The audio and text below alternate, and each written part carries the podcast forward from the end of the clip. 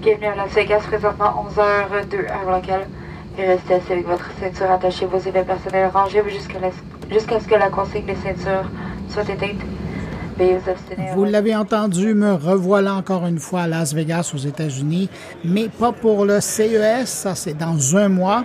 Non, j'y suis pour la grande rencontre reInvent organisée annuellement par le géant de l'informatique AWS, la filiale infonuagique d'Amazon. Et cette année encore, on m'a invité à venir voir de plus près ce qui s'y passait, mais plus important encore, à quoi ressemblera le monde de l'infonuagique en 2024. Si vous entendez du bruit derrière moi, ben c'est parce qu'il y a beaucoup de monde. On parle de plus de 40 ou 50 000 participants à cette rencontre euh, qui est immense, hein, qui, est, un peu un, mini CES avant le CES et où on retrouve des clients, des partenaires de euh, AWS qui viennent, qui convergent ici justement pour savoir qu'est-ce qui va se passer dans la prochaine année. Alors, question de partager avec vous un peu de ma visite. Vais partager avec vous huit rencontres que j'ai faites pendant mon séjour et vous allez voir, euh, il y en aura pour tous les goûts. Évidemment, je vais m'entretenir avec Régent Bourgault, le grand patron d'AWS au Canada, pour revenir sur les grandes annonces de l'entreprise, mais on va également en profiter pour parler de formation en intelligence artificielle. Il y a AWS qui vient de lancer une formation gratuite, j'ai bien dit gratuite, en intelligence artificielle pour débutants, mais aussi pour des gens qui s'y connaissent un peu en informatique, pour acquérir des connaissances qui pourront vous aider. On va parler de nouveaux systèmes intelligents pour la maison euh, chez TELUS. Euh, ça va se lancer, ça bientôt au Canada. Il y a un des patrons de TELUS qui était à Las Vegas. J'en ai profité pour lui poser quelques questions. Le système de santé utilise de plus en plus l'intelligence artificielle et l'info nuagique. On va en parler avec quelqu'un de chez Alacare et on va parler des transports aériens qui ont bien besoin de grands systèmes informatiques puissants pour leur avion, mais aussi pour la personnalisation de l'expérience client. Tout ça, c'est dans la prochaine heure et demie de mon carnet. Mais juste avant de vous retrouver avec mes invités, on va aller faire une petite parenthèse d'actualité avec mon collègue Jérôme Colombin, qu'on va aller rejoindre à Paris pour parler de cette nouvelle intelligence artificielle lancée par Google cette semaine. Je parle de Gemini. Et puis, tout de suite après, direction Las Vegas.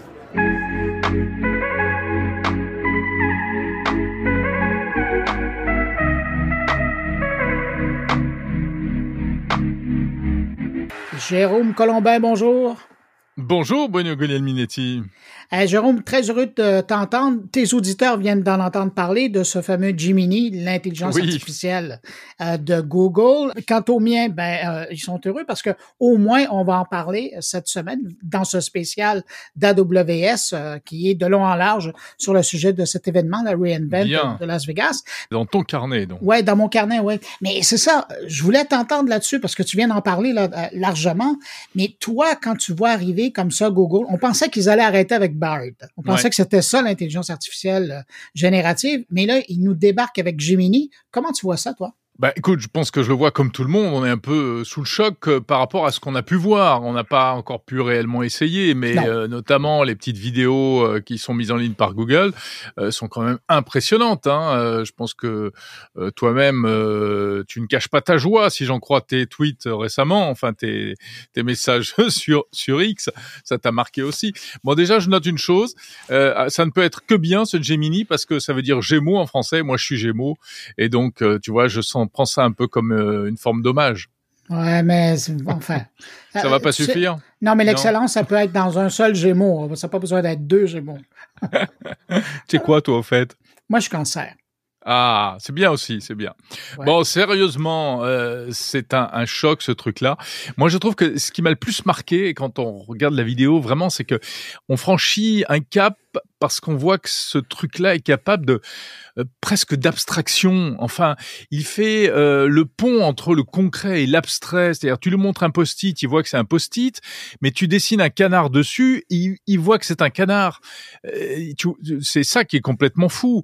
On, on, est passé dans une dimension comme ça où il flotte entre l'abstrait, le concret, le réel, l'irréel, et en plus l'aspect conversationnel est apparemment assez assez prometteur aussi. On voit que l'utilisateur du Gemini ne pose jamais de questions, mais Gemini devine et il répond même avant qu'on lui pose des questions. Il dit ah bah vous êtes en train de dessiner tel truc, ça ça, ça c'est ça, etc. Ouais, mais ça c'est un peu Hollywood, hein, parce que j'imagine qu'il y a eu du montage là-dedans.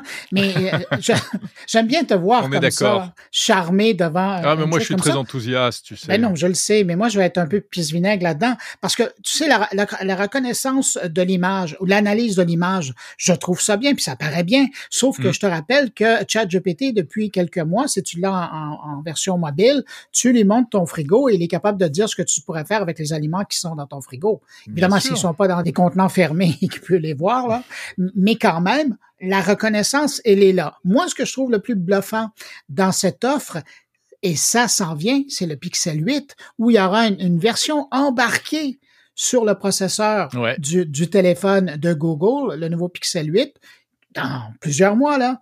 Mais quand même, ça veut dire qu'enfin, c'est drôle parce qu'en conférence, je le disais, c'est la prochaine étape, c'est d'avoir l'intelligence artificielle embarquée sur un téléphone. Donc, en, complète autonomie, que vous soyez branché ou pas, cela, on avance à quelque chose d'intéressant.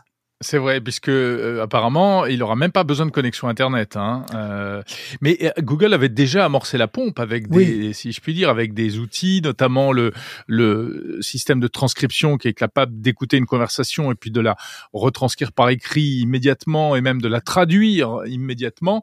Et ça, ça se faisait en local dans le téléphone, sans avoir besoin d'accéder au cloud. Mais je dis pas qu'il fait des choses que ChatGPT ne faisait pas, et notamment la reconnaissance de l'image. Seulement, bon, la promesse c'est qu'il serait un cran au-dessus. Et on peut penser, la petite différence que je vois, c'est que euh, ChatGPT plus DALI plus, c'est une agrégation de différentes briques.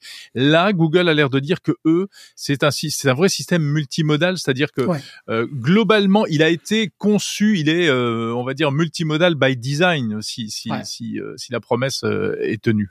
Mais ça, ça arrive euh, environ la même semaine où Microsoft euh, nous balance son nouveau copilote euh, version plus plus multimodal mm-hmm. sur Windows 11. Alors j'avoue que là, je ne sais pas ce que OpenAI va faire parce que là, la cavalerie est partie pour Microsoft et pour Google dans un sens.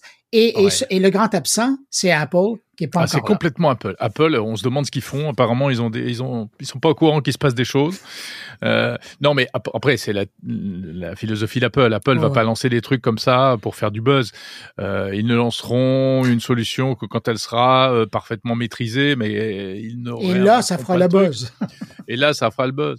Euh, mais ce qui est certain, c'est que on, tu le disais, il y a une, il y a une compétition qui est, enfin, cette année 2023 a été incroyable. Ça a été vraiment l'année de l'IA euh, générative. Euh, et puis, il va y avoir GPT-5 derrière. Donc, la course est partie. Euh, voilà, c'est cette compétition aussi qui est phénoménale. Je fais appel à ton vieil âge. Est-ce que tu te souviens d'un moment dans l'histoire d'Internet, les 30 dernières années, ça te rajeunit pas, où dans une seule année, on a vu autant d'avancées technologiques dans un domaine? Euh, c'est une question piège. Tu as la réponse ou pas? Non, je me souviens pas. Non, je me souviens pas. Non, ben, non, j'en vois pas moi. Non, on, va dire que ce moment-là, il est euh, comparable au, moment iPhone, c'est sûr. Euh, c'est la. Ouais, mais les compétiteurs n'étaient pas arrivés avec d'autres appareils iPhone. Nokia s'est écrasé derrière eux. Euh, Motorola aussi. tout le monde. Avec BlackBerry qui tenait tête un peu. Non, je pense que ça, marque à nouveau l'accélération, hein, ce qui a toujours caractérisé l'innovation dans le numérique. C'est à la fois euh, la puissance des innovations elles-mêmes et surtout la vitesse à laquelle elles se produisent. Et là, on a encore franchi un cran avec une super accélération euh, à, tous les niveaux. Après, bon, euh, on peut que se réjouir de, de, de, ce qui va arriver. Et alors, ce qui est amusant, c'est que pendant qu'il se passe ça sur ton continent, là-bas, euh, en Amérique, bah nous, euh, pendant ce temps-là, on réglemente. Hein voilà, ça y est. Mais Jérôme, c'est toi qui nous a déjà dit que... Que c'était bien. On a inventé aux États-Unis, on fabriquait en Chine et on régulait en Europe. Exactement, oui, puisque nous cette semaine, ben voilà, on a mis au point notre AI Act, euh, la grande loi européenne sur l'IA, et c'est c'est pas facile d'ailleurs, c'est dans la douleur, puisqu'apparemment euh, les pays n'arrivent pas à se mettre d'accord. As-tu l'impression que ça va mettre des bâtons dans les roues, ça, pour le développement de l'IA chez vous? Alors, ben, c'est tout l'enjeu, parce qu'en fait, l'idée, c'est d'arriver à faire un texte pour euh, éviter les catastrophes liées à l'IA, et en même temps, sans brider l'innovation, il y a du lobbying de tous les côtés, notamment l'ancien ministre Cédric O. Ah oui ancien secrétaire d'État au numérique, qui maintenant est conseiller notamment de, la société Mistral, start-up spécialisée dans l'IA, et qui apparemment aurait fait beaucoup de forcing pour réorienter la négociation et réorienter la réglementation européenne pour éviter d'en faire un truc trop fermé qui risque de brider l'IA. Et moi, j'en avais discuté avec Cédrico, bah, pas plus mhm. tard que l'été dernier, où il m'expliquait en long, en large et en travers euh, les inquiétudes qu'il avait par rapport euh, à des textes qui seraient trop fermés, euh, avec des lois qui essaieraient d'imaginer tous les effets secondaires et les effets néfastes de l'intelligence artificielle, y compris, par exemple, si c'est une startup qui met au point un modèle d'IA et puis ce sont d'autres qui les utilisent parce que mhm. c'est de l'open source, qui va être responsable et est-ce qu'on va sanctionner le, le point de départ? Voilà, c'est compliqué. Hein. Puis tu parles d'open source, il y a eu aussi euh, cette, cette annonce euh, cette semaine de l'alliance AI qui a été créée avec euh, IBM, Meta et la NASA, le CERN en Suisse. Euh, c'est pas rien. Ça, et ça, je trouve que c'est une bonne nouvelle de voir qu'il y a des gens qui sont encore, euh, ben, évidemment, c'est des grosses entreprises là, mais bon, euh, qui sont intéressés à pousser l'ouverture des, des, technologies, des protocoles pour s'assurer que tout le monde puisse embarquer et que ça ne soit pas réservé qu'aux grands joueurs à l'heure actuelle. Ça, c'est une bonne mm. nouvelle. Bah, c'est une bonne nouvelle s'il euh, n'y a pas de raison cachée euh, et de mauvaises raisons cachées derrière ça. Oh. tu crois? Oui, non, non. bah, non. Qui ah. pourrait croire ça hein, Bah non, c'est ça. L'histoire nous a bien montré. Bah, tout, tout, le monde prône l'ouverture, tout le monde veut faire, euh, voilà, mais il y a ouverture et ouverture quand même, je pense en IA.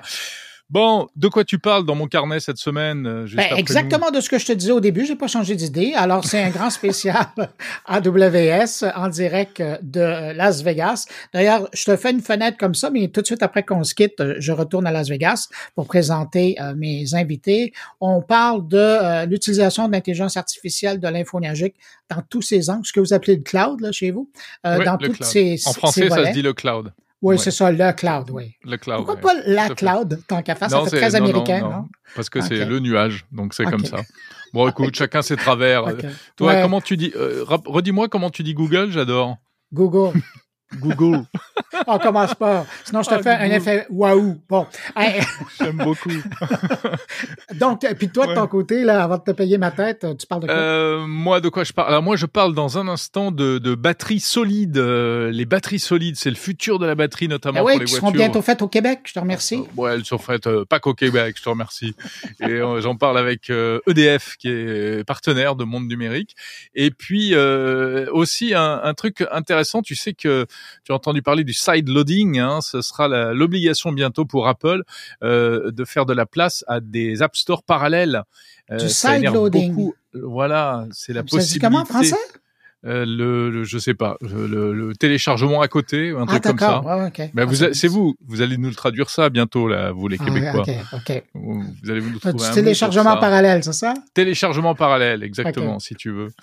Et écoute, j'ai interviewé une euh, entreprise ukrainienne qui s'appelle SetApp, qui euh, justement euh, propose des applications dans un ah. store parallèle et ils sont dans les starting blocks encore un mot français.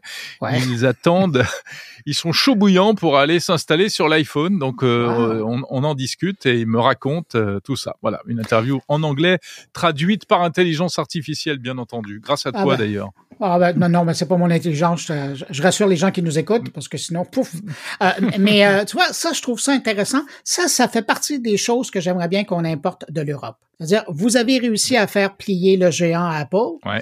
Et moi, j'aimerais ça, qu'on ait accès à des, euh, des vendeurs tiers, des boutiques tiers, euh, tierces. Mais écoute, bah, ça viendra euh, peut-être. On va, on va d'abord on, finit de peaufiner nos règlements, puis après on les exportera. On vous les, on, on vous les packagera, on vous les exportera. Bon, mais entre temps, nous, chacun de notre côté, on poursuit avec nos auditeurs nos émissions respectives. Et ben tiens, je salue tes auditeurs et je te salue. Et on se dit à la semaine prochaine. Salut Bruno. Salut, bye. Ici Patrick Pierrat, éditeur de l'infolettre Info Bref. Connaissez-vous Info Bref? C'est un moyen simple et gratuit de connaître chaque matin l'essentiel des nouvelles importantes. Info Bref résume les principaux événements dans l'actualité et vous envoie une infolettre qui se lit en 5 minutes. Pour essayer Info Bref, allez à infobref.com. De retour à mon carnet. Régent Bourgault, bonjour. Oui, bonjour euh, Bruno. Régent Bourgault, c'est presque devenu une tradition. Beaucoup d'annonces chez AWS, mais il y a une annonce qui, qui éclipse toutes les autres qui sont importantes dans chacun de leurs secteurs, mais c'est cette annonce de Q, une suite d'outils pour les organisations qui permet de prendre un pas d'avance sur ce qui était offert ou même ce qui était promis par beaucoup de joueurs qui sont déjà établis dans le domaine de solutions informatiques pour les grandes entreprises. Ça, ça teinte un peu, j'allais dire, vous, qu'est-ce que vous retenez, là, mais je, je présume que ça doit être dans, dans le même secteur. Ben, premièrement, euh, merci beaucoup de me recevoir. Puis j'aime ça, cette euh, revue annuelle euh, de l'édition Reinvent, qui était notre douzième édition. On a 50 000 clients cette année, au-dessus de 2200 sessions de formation. Donc, c'est vraiment une conférence pour apprendre. Puis effectivement, Adam Selewski, mardi, a fait son allocution annuelle. Puis, il a parlé de Amazon Q, qui est notre nouvelle annonce, qui est en fait un nouveau type d'assistant alimenté par l'IA générative. Euh, puis qui est vraiment conçu dans un souci de sécurité et de confidentialité. Euh, puis c'est pour aider les employés pour obtenir des réponses à différentes questions, générer des contenus. Puis, euh, il y a un engouement réel depuis qu'on a fait l'annonce d'Amazon Q. On a beaucoup, beaucoup de clients qui, qui nous approchent. Puis, c'est quelque chose qui nous demandait. On, depuis quelques mois, on fait beaucoup euh, de démonstrations, des preuves de concept. Puis, c'est souvent un des cas clients qui est le plus demandé. C'est comment je peux aider les gens à l'intérieur de mon organisation à, à être plus efficaces mais aussi en pouvant euh, créer des règles. C'est ce que Q va faire. Euh, euh, Q va faire des règles en fonction du rôle de chaque individu à l'intérieur de l'entreprise, en fonction de différentes recherches qu'ils veulent faire. Puis ce qui est le fun là-dedans, c'est qu'on a créé beaucoup de connecteurs, en fait, 40 connecteurs en partant. Donc, on va se connecter à Salesforce, on va se connecter à Microsoft Office 365, puis différents autres caractères. Donc, ça va être assez facile d'indexer les documents à l'intérieur de l'entreprise, puis aussi aller chercher toutes les données à l'intérieur de l'entreprise pour pouvoir donner accès aux employés. je vais revenir sur l'aspect de sécurité parce que c'est probablement un différentiel important par rapport à ce qui est possible aujourd'hui dans le marché. C'est-à-dire que les entreprises, si elles veulent vraiment aller de l'avant, et là, on, est plus loin que la transformation numérique, là, on s'entend, s'ils veulent vraiment intégrer ce genre d'outils intelligents-là pour aider leur entreprise, ils doivent faire vraiment confiance à la solution ce qui était un peu le bas qui blessait dans les différentes offres qui étaient précédemment proposées par d'autres joueurs. Mais là, j'ai l'impression qu'une fois que a été annoncé, la deuxième ligne, c'était nous, là, on mise d'abord et avant tout sur la sécurité. Et les données que vous allez héberger chez nous, les données auxquelles vous allez nous donner accès, c'est une priorité pour nous de les garder en sécurité. En fait, si vous regardez la philosophie d'AWS, ça a toujours été la sécurité, c'est job zéro. Donc, c'est le job euh, primaire. Donc, on l'a appliqué dans l'info nuagique euh, depuis qu'on a lancé l'info nuagique en 2006, puis en 2016, euh, quand on a implanté notre région à Montréal. Et c'est la même philosophie qui est adaptée dans l'IA générative avec la solution d'Amazon Q. Ce qui est assez, ce qui est important aussi, c'est que on n'utilise pas les données du client pour entraîner nos modèles. On a un modèle de base et on indexe les documents du, du client. Puis avec ça, on peut vraiment créer toutes sortes, une interface qui est assez euh, extraordinaire pour l'usager client. On pense que ça va améliorer énormément l'efficacité des entreprises. Dans les faits, cette solution-là, au départ, elle va être implantée aux États-Unis, puis par la suite, elle va être disponible, par exemple, au Canada ou en Europe? Bien, typiquement, c'est on, on, le lance dans une région ou dans quelques régions, puis après ça, on déploie ça mondialement avec toute une séquence. Là, il est maintenant euh, disponible de façon ce qu'on appelle en prévu, mm-hmm. mais éventuellement, ça va être euh, en mode disponibilité générale. Puis en fonction de la demande des clients, bien, on va l'implanter dans nos différentes régions. On a, 30, on a 32 régions dans le monde, donc, comme vous savez, on a une région Montréal. Puis j'aimerais profiter du fait aussi euh, pour annoncer officiellement qu'on lance très, très bientôt euh, la notre deuxième région au Canada, qui va être en Alberta. Puis on va investir 4 milliards dans cette région-là d'ici 2037. Il n'y a pas que Q. Euh, on pourrait passer une heure là-dessus facilement, là, mais il n'y a pas que Q. Il y a d'autres initiatives qui ont été annoncées cette semaine, qui seront disponibles au Canada. J'aimerais ça que vous nous en glaissiez un mot. Mais avant même de parler des autres solutions, on peut parler aussi des, des cas clients qui, moi, c'est toujours un grand fait marquant. On avait notre client Alaya Care qui était avec nous. Euh, on va entendre plus tard dans le podcast. On avait aussi, euh, ça, avec le keynote d'Adam Solowski, Pfizer est venu présenter euh, toute une histoire qui ont développé le vaccin euh, de la COVID-19 en 269 jours, puis euh, qui normalement prendrait de 8 à 10 ans. Puis euh, Pfizer travaille énormément avec AWS. En fait, ils ont migré 80% de toute leur charge de travail sur AWS. On parle de 12 000 applications, puis de 8 000 serveurs qui roulent maintenant sur AWS. Donc, on est vraiment un, un joueur stratégique pour euh, le développement de la médecine avec Pfizer. Euh, il y avait une compagnie aussi que vous avez déjà entendu parler qui s'appelle Wahi Realty, euh, qui, est basée à Toronto. Puis moi, je trouvais ça, euh, le, le, cas client qu'ils ont présenté cette semaine qui était vraiment intéressant, où est-ce que on change complètement la donne lorsqu'on regarde une maison. Aujourd'hui, on regarde une maison en fonction du nombre de lits, du nombre de chambres de bain, ainsi de suite. Mais eux autres, ils vont, vont aller beaucoup plus loin avec l'intelligence générative, où est-ce qu'on va pouvoir maintenant visualiser euh, les images et faire des recherches par rapport aux images. Puis un exemple qui était donné, c'est je pourrais faire une recherche dans le futur pour demander dans quel, dans un secteur X d'une ville, je voudrais savoir combien de maisons je peux mettre une piscine creusée dans la cour. Puis avec l'IA générative, on va être capable d'analyser toutes les photos, valider avec euh, les réglementations de municipalité, c'est quoi la distance par rapport à la clôture, puis revenir, voici les cinq maisons où est-ce que vous pourriez mettre une piscine de 20 pieds par 25 pieds. Donc moi, je trouve ça assez intéressant de voir tous les, les, cas clients qui ont été présentés au niveau de l'IA générative. Au niveau des autres solutions, donc, on a parlé d'Amazon Q, qui est vraiment l'IA générative pour à l'intérieur, pour les en, le besoin des employés, aider les employés. Mais on a aussi euh, Amazon Bedrock. Parlez-moi de Bedrock. Bon, Amazon Bedrock, c'est vraiment un service géré qui offre la possibilité de gérer plusieurs Large Language Models, des LLM, donc les grands modèles. Et nous, on a une philosophie chez AWS qu'on pense que pour les besoins des, de la clientèle, donc les entreprises, les gouvernements qui vont offrir différents services, ils vont vouloir utiliser différents modèles. Aujourd'hui, sur Amazon Bedrock, on, ouvre on a déjà six modèles, dont un canadien qui est Cohere. On a aussi Meta qui est disponible, Stability AI, Amazon Titan, euh, Claude avec Anthropic, ouais. où est-ce qu'on a mis 4 milliards d'investissements il n'y a pas longtemps, et A121 Labs. Donc, la, la possibilité avec Bedrock, c'est vraiment d'offrir à, aux organisations le modèle euh, idéal pour adresser un certain besoin en IA générative. Fait qu'aujourd'hui, on a mis beaucoup d'accent sur Bedrock. Puis je vais revenir sur Amazon Q. Quelque chose qu'on n'a pas parlé, c'est certaines fonctionnalités au niveau des centres de contact qui sont assez incroyables. Donc, par exemple, à la fin d'un appel, donc avec Amazon Q, à la fin d'un appel entre un client et un agent, on va pouvoir faire le résumé de tout l'appel, des, des, éléments clés de cet appel-là. Donc, et de toute la conversation, et pas seulement le dernier élément dont on a parlé. C'est ça qui est intéressant. Exactement. Donc, on va faire un sommaire. Et après ça, on peut faire de l'analytique sur le sommaire. On peut dé déterminer des tendances très, très rapidement. Si j'ai des centaines ou des milliers d'agents, mais là, je peux commencer à voir les tendances qu'il y a sur les requêtes que je reçois. Et l'autre possibilité aussi, c'est de faire de l'analyse en temps réel de la communication avec le client et d'emmener à l'agent des solutions rapidement.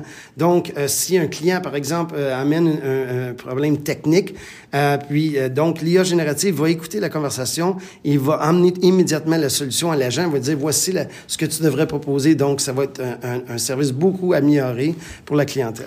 Donc, c'est la requête du client qui est entendue et, et qui est utilisée comme requête, comme prompt, oui. pour automatiquement amener des solutions à l'agent qui doit répondre au client. Effectivement, c'est exactement ce que vous venez de dire.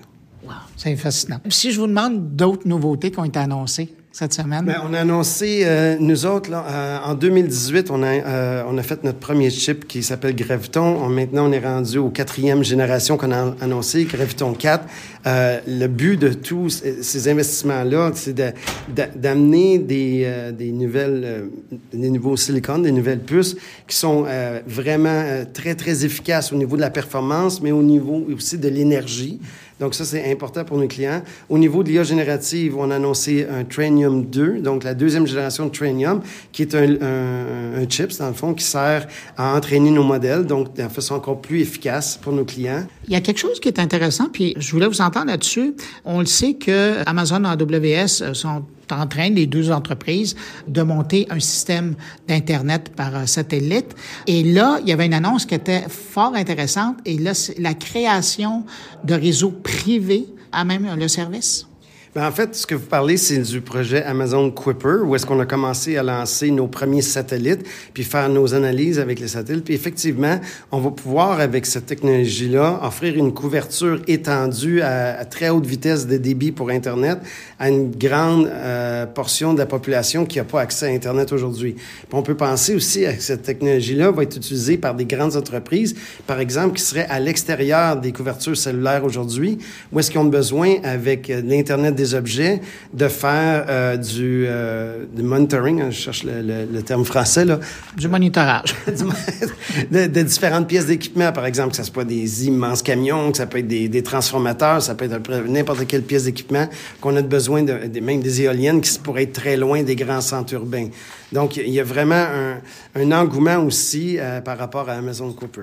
En terminant, je vais absolument parler du volet formation qui est encore... Ça, revient à chaque année, mais là, cette année, j'ai l'impression que vous avez mis vraiment la, pédale au fond. Il, y a, deux programmes, notamment. Il y en a un euh, qui est vraiment versé sur l'intelligence artificielle générative.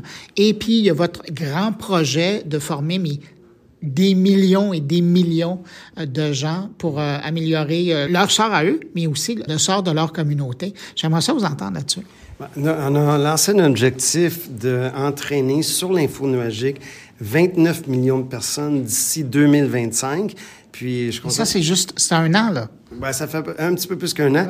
Puis là, on est rendu déjà à 21 millions de personnes qui ont été formées. Et au Canada, il y a 200 000 personnes qui ont été formées. Euh, aussi, ce qu'on a lancé il y a quelques semaines, c'est avec tout l'engouement de l'IA générative, il y a un grand, grand manque au, euh, dans le monde au niveau des compétences en IA générative ou en IA tout court. Donc là, on a lancé un programme qu'on va former 2 millions de personnes additionnelles gratuitement sur l'IA générative. Puis on a introduit huit nouveaux cours. Puis ensuite, ensuite on a aussi fait, euh, on va donner 50 000 bourses dans le monde à des étudiants de, par exemple, du secondaire du, et de l'université pour être éduqué sur l'IA générative. Donc, c'est quelque chose qui est très important. Puis, j'aimerais juste ramener, là, à chaque année, on se parle, là, euh, on a une région à Montréal, c'est important pour nous autres, puis c'est important pour tous nos clients qu'on a, comme la Banque nationale, Air Canada ou nos grands partenaires, qui profitent d'une région qui est basée à Montréal, euh, qui est robuste, qu'on a déjà investi au-dessus de 1,4 milliard, euh, puis qu'on prévoit investir encore beaucoup dans les années futures. Puis, ça nous donne une solution qui est robuste et qui s'assure que les données des clients sont euh, au Québec. Vous parlez de clients corporatifs. J'imagine que dans le public aussi, vous êtes présent. Oui, on est définitivement euh, dans le public. On a Alaya Care qui est une entreprise publique. Euh, les sites de québec.ca sont aussi, ils roulent sur AWS. On a différentes agences gouvernementales. Euh, juste pour vous donner une idée, dans le monde, on a déjà 7500 agences gouvernementales qui roulent sur AWS. Jean Bourgault, merci beaucoup. Puis merci de l'invitation de venir voir tous ces travaux et toutes ces avancées ici dans le cadre de cet événement-là. On va se laisser et on va enchaîner tout de suite avec Jonathan Dion, avec qui justement on va poursuivre sur le volet de la formation et il va nous donner plus de détails sur euh, tout ce volet-là que vous êtes en train de, mettre en place pour aider le sort des individus, mais aussi la collectivité. Merci beaucoup. Euh, merci Bruno. Puis euh, ça va être un rendez-vous annuel. J'espère qu'on va se voir l'année prochaine. Puis comme on dit, aujourd'hui, ça a été une année très occupée dans le monde des LIA génératifs.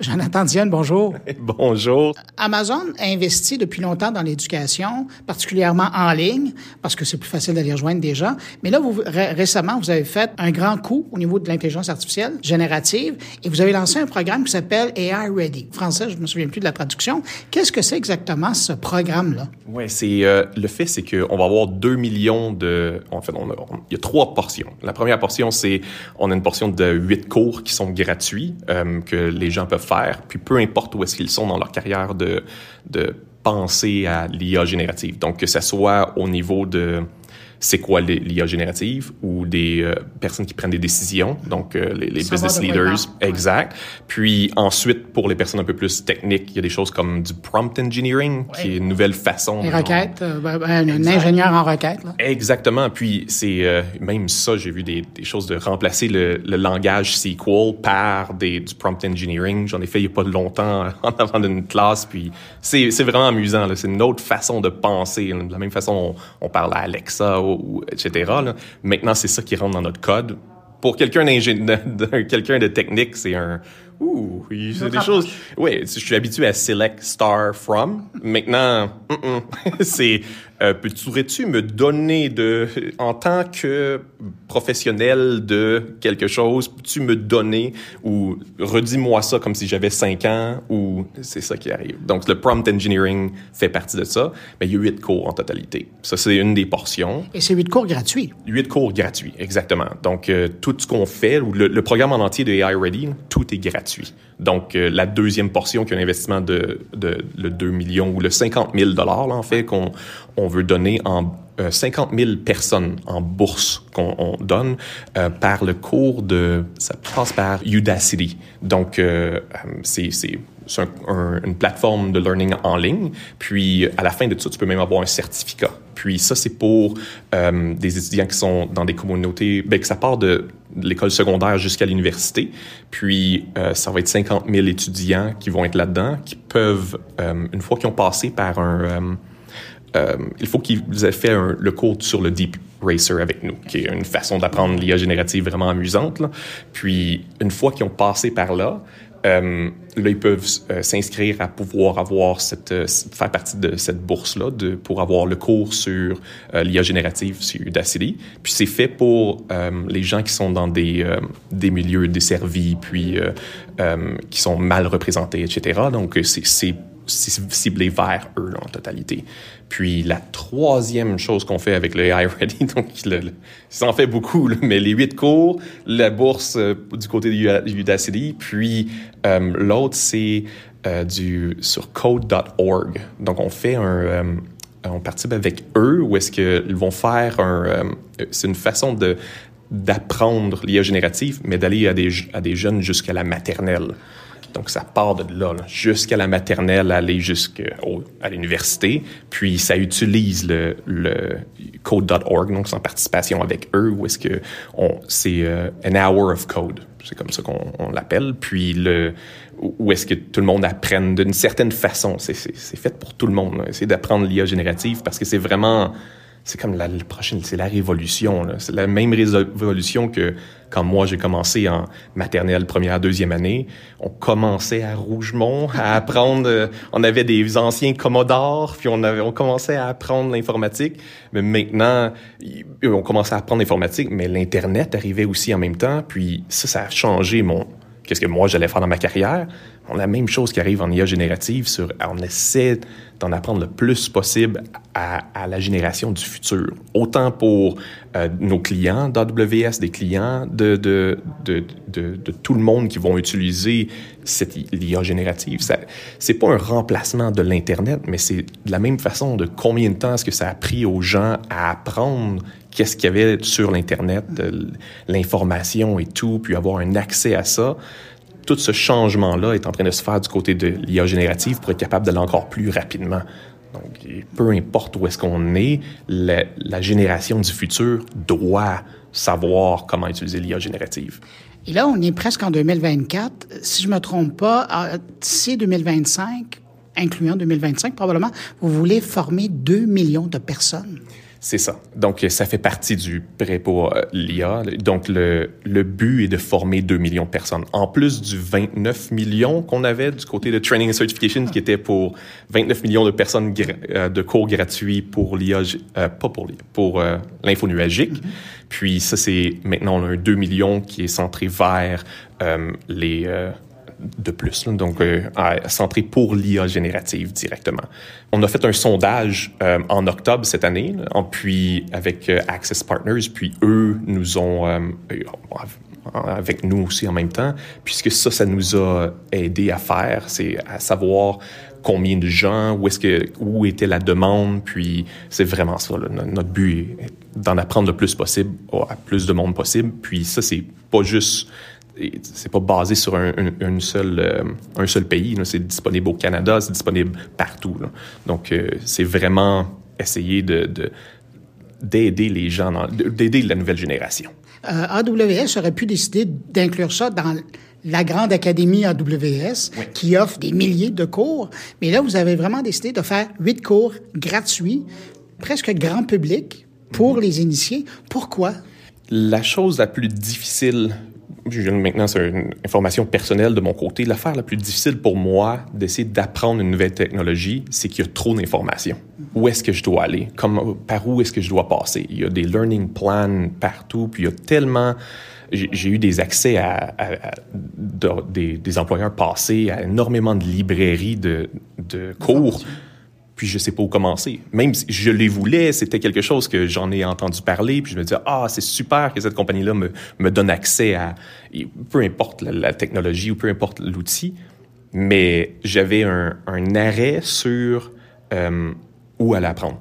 Puis maintenant, former sur huit cours, puis rester basé sur tout dépendamment de qui vous êtes. Premièrement, vous commencez avec l'IA générative, une introduction. Puis ensuite, qui êtes-vous? Un décideur? Allez prendre ce cours-là. Êtes-vous quelqu'un dans RH? Allez prendre ce cours-là. Êtes-vous quelqu'un de euh, plus technique? Allez prendre le prompt engineering. Mm-hmm. Êtes-vous quelqu'un, peu importe, le but est de cibler les gens pour essayer de, de, de dire c'est comme ça que vous êtes, vous êtes supposé apprendre cette nouvelle technologie-là. Parce que c'est comme dire, ben, va apprendre l'Internet. Mm-hmm. ça peut être large. Mais, mais je, lisais que vous avez, selon vos chiffres, euh, les gens aussi pourraient on s'entend, là, vous n'allez pas faire des professionnels avec ces cours-là, mais c'est une grosse initiation. Mais juste en prenant cette formation-là, vous pourriez améliorer le sort des gens dans leur emploi présent et même augmenter leurs revenus. Absolument. on, on dit... Euh, euh, selon le sondage, là, donc 25% euh, d'augmentation de salaire que les, les, euh, les, employeurs sont prêts à payer de ce côté-là.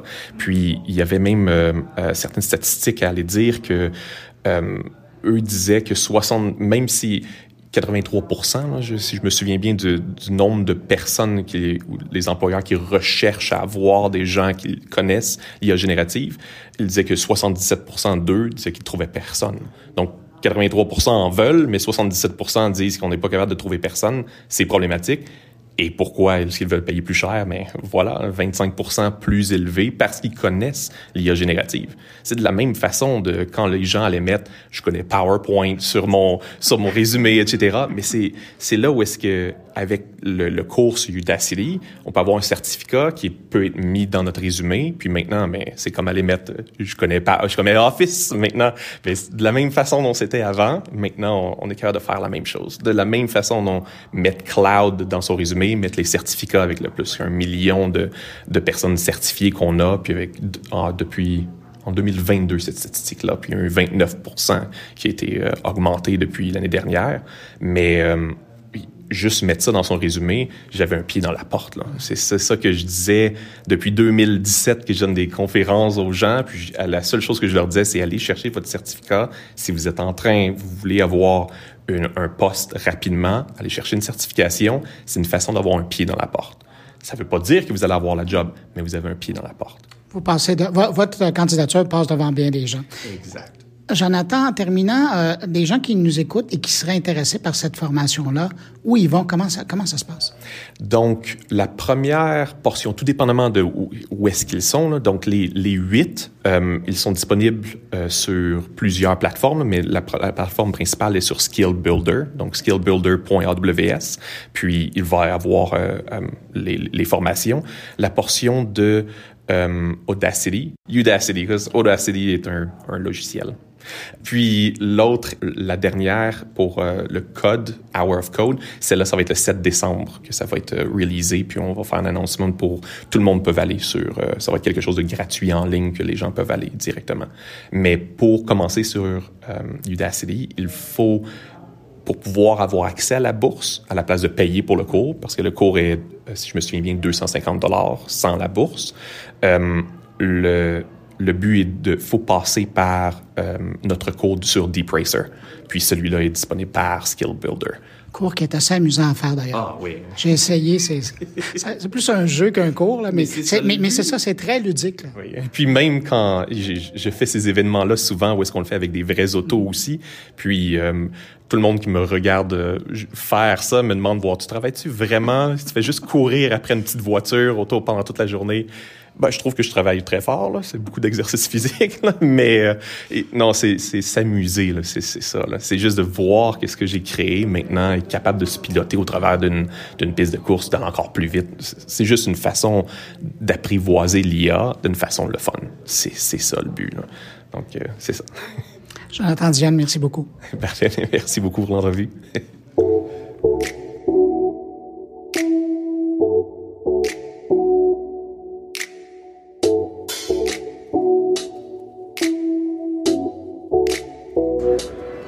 parlait de maisons intelligentes au sommaire, eh bien, je vous propose maintenant une entrevue avec le grand patron chez TELUS de la maison connectée, Dwayne Benefield, euh, qui est vice-président principal maison connectée et divertissement chez TELUS. Et il a fait une présentation lors de l'événement Reinvent AWS pour expliquer comment TELUS utilisait l'info nuagique et divers services là, de AWS. Et durant cette présentation, il a parlé de quelques nouveaux services que TELUS allait déployer au Canada et je voulais en savoir un petit peu plus. Alors, je lui ai posé quelques questions sur ce sujet. Dwayne Benefield m'a accordé cette entrevue en anglais et avec sa permission, je l'ai fait traduire par l'IA. C'est exactement sa voix et ça, c'est contrairement à la mienne qui prend un étrange petit accent français à l'occasion. Et vous remarquerez à la fin de l'entrevue, aussitôt que mon invité parle du Québec, l'intelligence artificielle corrige son accent pour lui donner une prononciation plus québécoise. Vous allez voir, c'est assez intéressant. Allez, pour ma première question, je lui ai rappelé qu'en conférence, il annonçait que TELUS développait une plateforme de contrôle des appareils électroniques et électriques pour la maison qui allait être compatible avec toutes les marques et je lui ai demandé de nous présenter cette plateforme. Pour commencer, nous sommes déjà le plus grand fournisseur de sécurité domestique intelligente du Canada et celui qui connaît la croissance la plus rapide, avec plus d'un million d'abonnés payants à l'échelle nationale. L'année dernière, nous avons annoncé notre partenariat avec AWS pour déployer la première plateforme de maison intelligente agnostique au monde. Nous travaillons avec eux depuis deux ans. Nous en sommes au stade où nous sommes prêts à la déployer dès le prochain trimestre avec les premiers services destinés aux consommateurs.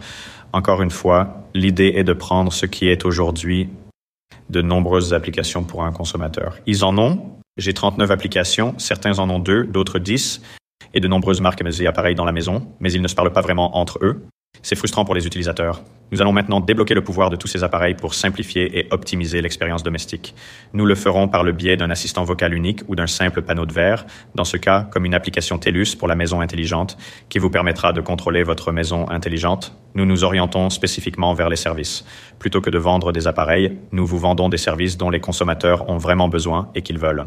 Comme je l'ai mentionné dans la salle, l'un de ces services sera un service de gestion de l'énergie. Les gens sont aujourd'hui plus conscients qu'ils veulent non seulement contribuer à la protection de l'environnement, mais aussi économiser de l'argent. Notre service de gestion de l'énergie fera les deux en s'appuyant sur la puissance des appareils, en particulier les appareils intelligents, de sorte que nous puissions vous aider à réguler votre consommation d'énergie. Nous pouvons vous former, par le biais de la gamification sur l'application, à faire des choses avec votre lave-vaisselle vieux de 20 ans pour vous aider à économiser de l'énergie et à préserver l'environnement. C'est ce que nous ferons dans le Q1, qui sera notre premier service.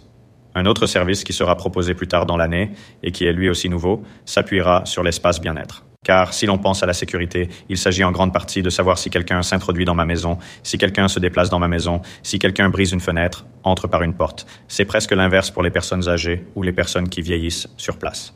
Je veux m'assurer qu'elles bougent. Je veux m'assurer qu'elles entrent et sortent de la maison. Je veux m'assurer qu'elles téléphonent ou qu'elles le font. Nous nous appuierons sur cet espace en tirant parti de la même plateforme pour que nous puissions avoir des consommateurs, en particulier pas seulement les soignants, mais aussi les parents, les enfants, puissent s'assurer que les parents vieillissent sur place d'une manière satisfaisante. Y a-t-il un nom pour ce service? Il s'appelle en fait Amazon Ubiquitous Control AUC en abrégé. L'autre service est Zero Touch, Amazon Zero Touch. Euh, c'est celui qui va vous permettre de faire du simple provisioning. Par exemple, aujourd'hui, si vous achetez une ampoule Philips Hue, vous allez chez Walmart ou Best Buy, vous devez la ramener chez vous. Euh, vous avez un concentrateur, vous devez configurer le hub, définir un nom d'utilisateur, un mot de passe, visser l'ampoule, puis vous authentifier et vous y avez accès. Dans le nouveau monde, grâce aux nouveaux services en nuage, notamment Zero Touch, il suffit de rentrer chez soi, de sortir le produit de sa boîte, de jeter le concentrateur, vissez l'ampoule et votre maison télé intelligente vous dira Je vois que vous avez une nouvelle ampoule. Voulez-vous l'ajouter à votre maison intelligente? Vous dites simplement oui. Quelle pièce? Le foyer. Voulez-vous qu'elle s'allume automatiquement la prochaine fois que vous entrez? Oui. C'est fait. Ce qui prenait deux heures à certains ne prend plus que 30 secondes. Alors après euh, qu'il m'ait donné cet exemple, je lui ai dit que j'avais l'impression qu'on pouvait déjà faire ça avec des produits en utilisant la norme Matter ou matière en français. Et voici ce qu'il m'a répondu. La matière est un protocole, une partie du secret du service, si vous étiez la plateforme, est que nous veillons à ce que cette plateforme de maison intelligente tire parti de tous ces protocoles de communication. Vous faites référence à Matter. Ce qui est populaire aujourd'hui, c'est le Wi-Fi, le Bluetooth, mais aussi le Zigbee, le Z-Wave. Matter n'en est qu'un autre. C'est une évolution de Zigbee ou Z-Wave. Nous l'utiliserons en même temps que des produits tels que PowerG. En fait, nous serons également agnostiques en matière de communication. Par ailleurs, Matter ne sera disponible que sur les appareils les plus puissants et uniquement sur les nouveaux appareils. Notre solution est rétrocompatible avec tous les appareils que vous avez déjà chez vous. Si vous avez 30 capteurs de fenêtres qui sont tous Z-Wave ou Zigbee, ils fonctionneront. Vous n'avez pas besoin d'acheter de nouveaux appareils. Si vous achetez des dispositifs Matter, tant mieux. Ils fonctionneront encore mieux. Et pour les clients de TELUS qui nous écoutent, y a-t-il un nom pour ces services de TELUS? Nous avons Smart Home Plus. Nous le commercialiserons de la même manière que nous le faisons aujourd'hui avec Smart Home Secure. Il y aura des noms spécifiques pour chacun des services ou UGS. Aujourd'hui, il y a la caméra, le contrôle, etc. Nous nous appuierons sur des noms similaires pour que vous sachiez ce que vous achetez. Si vous achetez le service de gestion de l'énergie ou de détection des dangers, il sera essentiellement alimenté par la plateforme Smart Home Plus. En terminant cette entrevue, je lui ai dit que puisqu'il travaillait à développer de nouveaux services chez TELUS, le futur pour les clients de TELUS, je lui ai demandé sur quoi il était en train de travailler présentement. Dites-nous ce qui est passionnant. La plateforme de la maison intelligente n'est qu'un élément parmi d'autres. Comme je l'ai dit, je supervise tous les produits et services destinés aux consommateurs. Nous sommes très enthousiastes quant à la direction que nous prenons dans le domaine du divertissement. Comme vous le savez peut-être, nous avons lancé Stream Plus cette année. Stream Plus est la première offre groupée de services OTT haut de gamme au monde. C'est presque comme la grande réagrégation de la télé. Désormais, il suffit d'un seul abonnement pour accéder à vos contenus OTT préférés.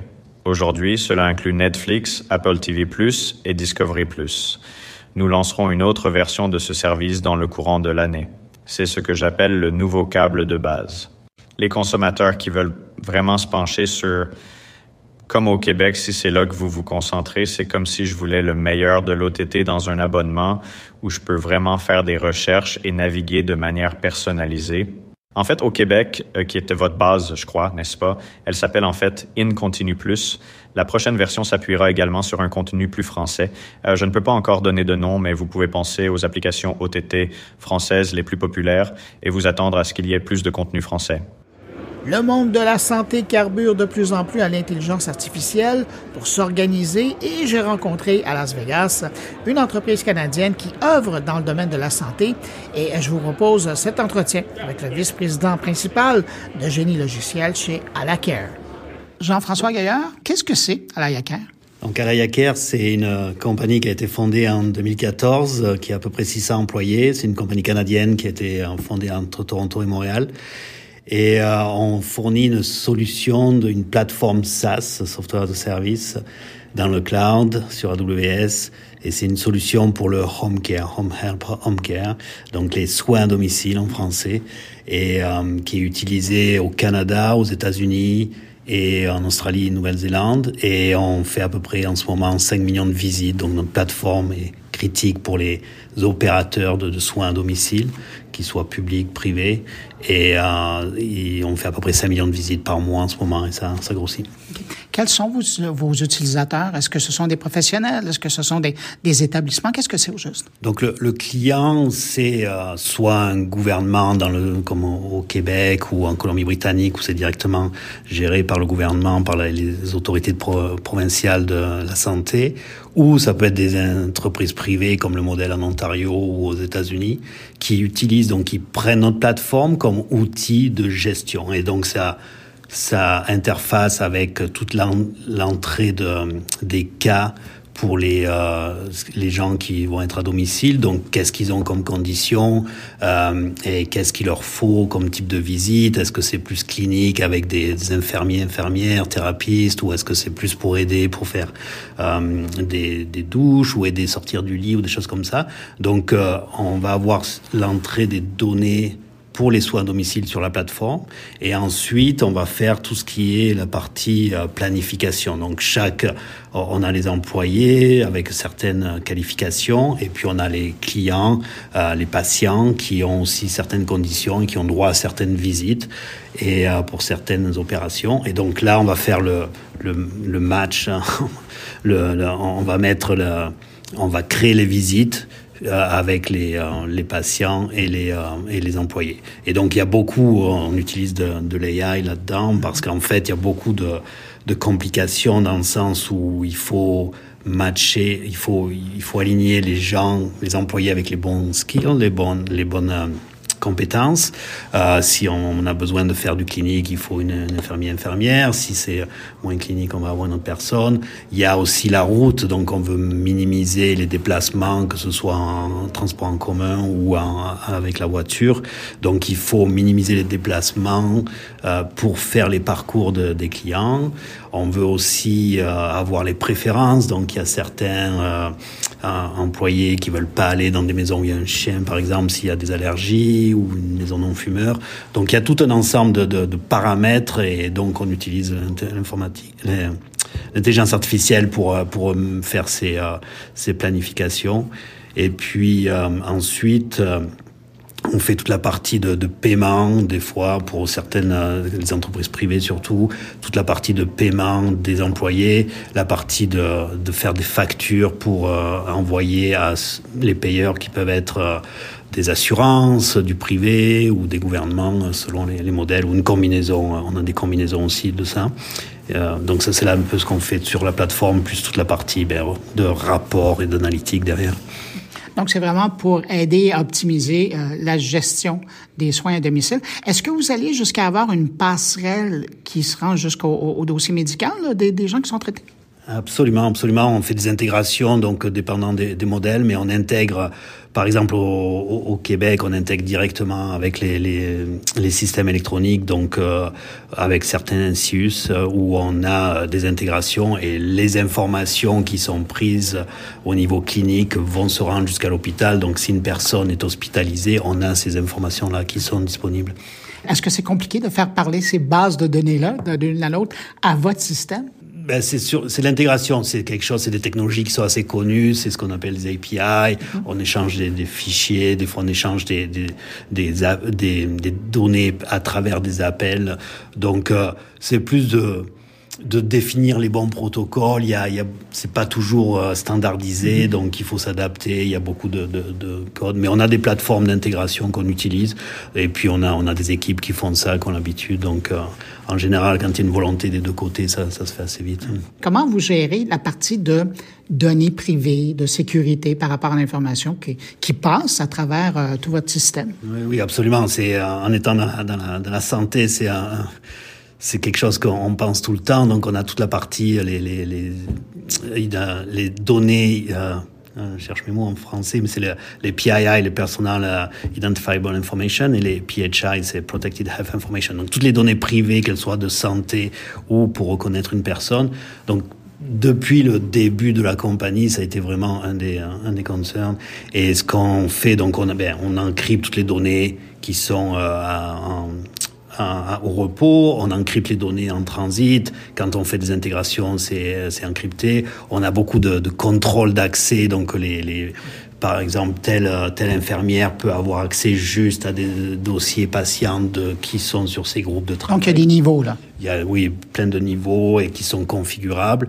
Euh, ensuite, toute la partie euh, intelligence artificielle, donc on est euh, on est vraiment où on, on fait des training de modèles, on, apprend au modèle avec euh, des données qui sont anonymisées, donc il n'y a pas de données euh, euh, privées là-dedans. Et puis pareil, toute la couche quand on a des, modèles prédictifs d'intelligence artificielle, les données qui sortent, on a des filtres pour éviter de poser des questions, pour essayer d'aller chercher des données privées qu'on n'a pas le droit avec ces, genres de, dialogues. Et on a des filtres qui permettent d'assurer que les niveaux de protection sont conservés. Vous avez mentionné à plusieurs occasions l'intelligence artificielle qui est intégrée à même votre solution, mais euh, auparavant, vous aviez des algorithmes quand même, vous aviez des bases de données qui, qui géraient. Mm-hmm. en, quoi la dernière année a, changé ou a bonifié votre système? Parce que là, on parle justement d'intelligence artificielle, de LLM qui, qui permettent d'aller plus loin. Quelle a été l'évolution de, de, votre service, de votre solution? Oui, donc sur la, la partie LLM, la, on avait déjà commencé avant, avant que ChatGPT sorte, et donc on, avait déjà des modèles là-dessus. Mais une partie, un exemple par exemple, c'est sur le, risque des profils, euh, le, risque des clients. Donc on a un élément avec toutes les notes qui sont prises, on peut aller chercher les informations dans du langage non structuré et on peut aller extraire des informations qu'on avait de la difficulté avant ces large euh, ces, ces, modèles d'aller chercher. Par exemple, dans une note, on va dire oh ben quelqu'un est tombé, il s'est fait mal au dos, euh, et puis euh, oh ben il a, il a pas trop mangé, oh, euh, est-ce qu'il a des, des, boutons rouges sur le dos? Et donc avec ça, avant on pouvait faire, euh, ben on avait du un simple pattern recognition ou quelque chose de plus avancé, mais c'était plus difficile. Maintenant, on peut dire au modèle, va me chercher s'il y a eu euh, une, euh, si le patient est tombé. Va me chercher s'il y a des problèmes de peau. Va me chercher. Et donc là, il va aller chercher dans toutes les notes et va revenir avec l'information, avec un niveau de probabilité. Donc, euh, qui permet aux cliniciens de voir euh, la probabilité de, ce que le modèle a trouvé. Donc ça permet d'avoir des choses, euh, de, comprendre l'information qui a été rentrée d'une meilleure façon et aussi de résumer. Donc on a une partie qui euh, permet de résumer, résume-moi toutes les visites qu'il y a eu dans le dernier mois. Et quand je vais comme personnel de soins ou euh, dans une visite, je vais pouvoir voir un résumé court qui a été généré. ça permet, c'est ça, c'est beaucoup plus efficace. Euh, puisque vous avez cette puissance-là d'analyse, est-ce que vous savez s'il y a de vos clients qui l'utilisent même pour faire de la projection? Oui, on fait beaucoup de, de prédictions avec l'intelligence artificielle. On fait de la prédiction de, des employés qui vont quitter donc à l'avance. On fait de la prédiction euh, pour les risques. Qui sait qui va être réhospitalisé? Quelqu'un qui, qui, qui, sort de l'hôpital, est-ce qu'il va être réhospitalisé? Et ça, on a fait des, euh, on a des clients. Euh, par exemple, j'en pense à un aux États-Unis. On a fait des analyses avec eux et on était capable de prédire à 80%, 24 jours à l'avance si quelqu'un allait euh, être réadmis à l'hôpital. Et aux États-Unis, il y a tout un côté où euh, les agences ont un premium ou discount, elles sont payées plus ou moins si le patient est réadmis à l'hôpital 30 jours, euh, dans les 30 jours suivant sa, sa décharge. Mais avec autant d'informations, le monde de l'assurance doit s'intéresser à ce que vous avez. Si c'est pas pour le dossier actuel, c'est pour la prévisibilité de la chose. C'est un bon point. Euh, on ne travaille pas du tout avec les assurances. Pour nous, c'est les, les, les, fournisseurs de soins à domicile, qu'ils soient gouvernementaux ou privés. Après, de leur côté, ils pourront peut-être voir comment ils vont travailler avec les assurances, mais c'est n'est pas de notre domaine. Comment vous voyez la, la prochaine année? Parce qu'évidemment, là, vous êtes en train de bonifier euh, votre plateforme. Mm-hmm. Qu'est-ce qui s'en vient? Ce qui s'en vient, c'est de plus d'interaction euh, au niveau des des caregivers. Donc rajouter de l'efficacité, de la productivité, euh, ceux qui font les soins à domicile, de leur donner des outils qui permettent d'aller plus vite. Euh, donc par exemple, quand on a quelqu'un qui veut coordonner 40, 50 euh, personnels qui vont aller euh, faire des soins à domicile, Aujourd'hui, ben, il faut avoir toutes les disponibilités de chacun qui sont rentrés dans le système. On fait un match avec de, de l'intelligence artificielle, mais après, il faut, il faut vérifier. Donc, euh, c'est envoyé sur l'application mobile, mais si la personne n'appuie pas, oui, je vais le faire, la visite, on ne sait pas, donc il faut l'appeler au téléphone. Donc il y a toute une partie de, de confirmation qui peut être fait avec un échange euh, de, de, dialogue, donc une interface plus efficace, plus rapide, moins coûteuse dans le sens où il y a personne qui est impliqué pour confirmer avec les gens. Donc c'est un exemple de, qui va apporter de l'efficacité.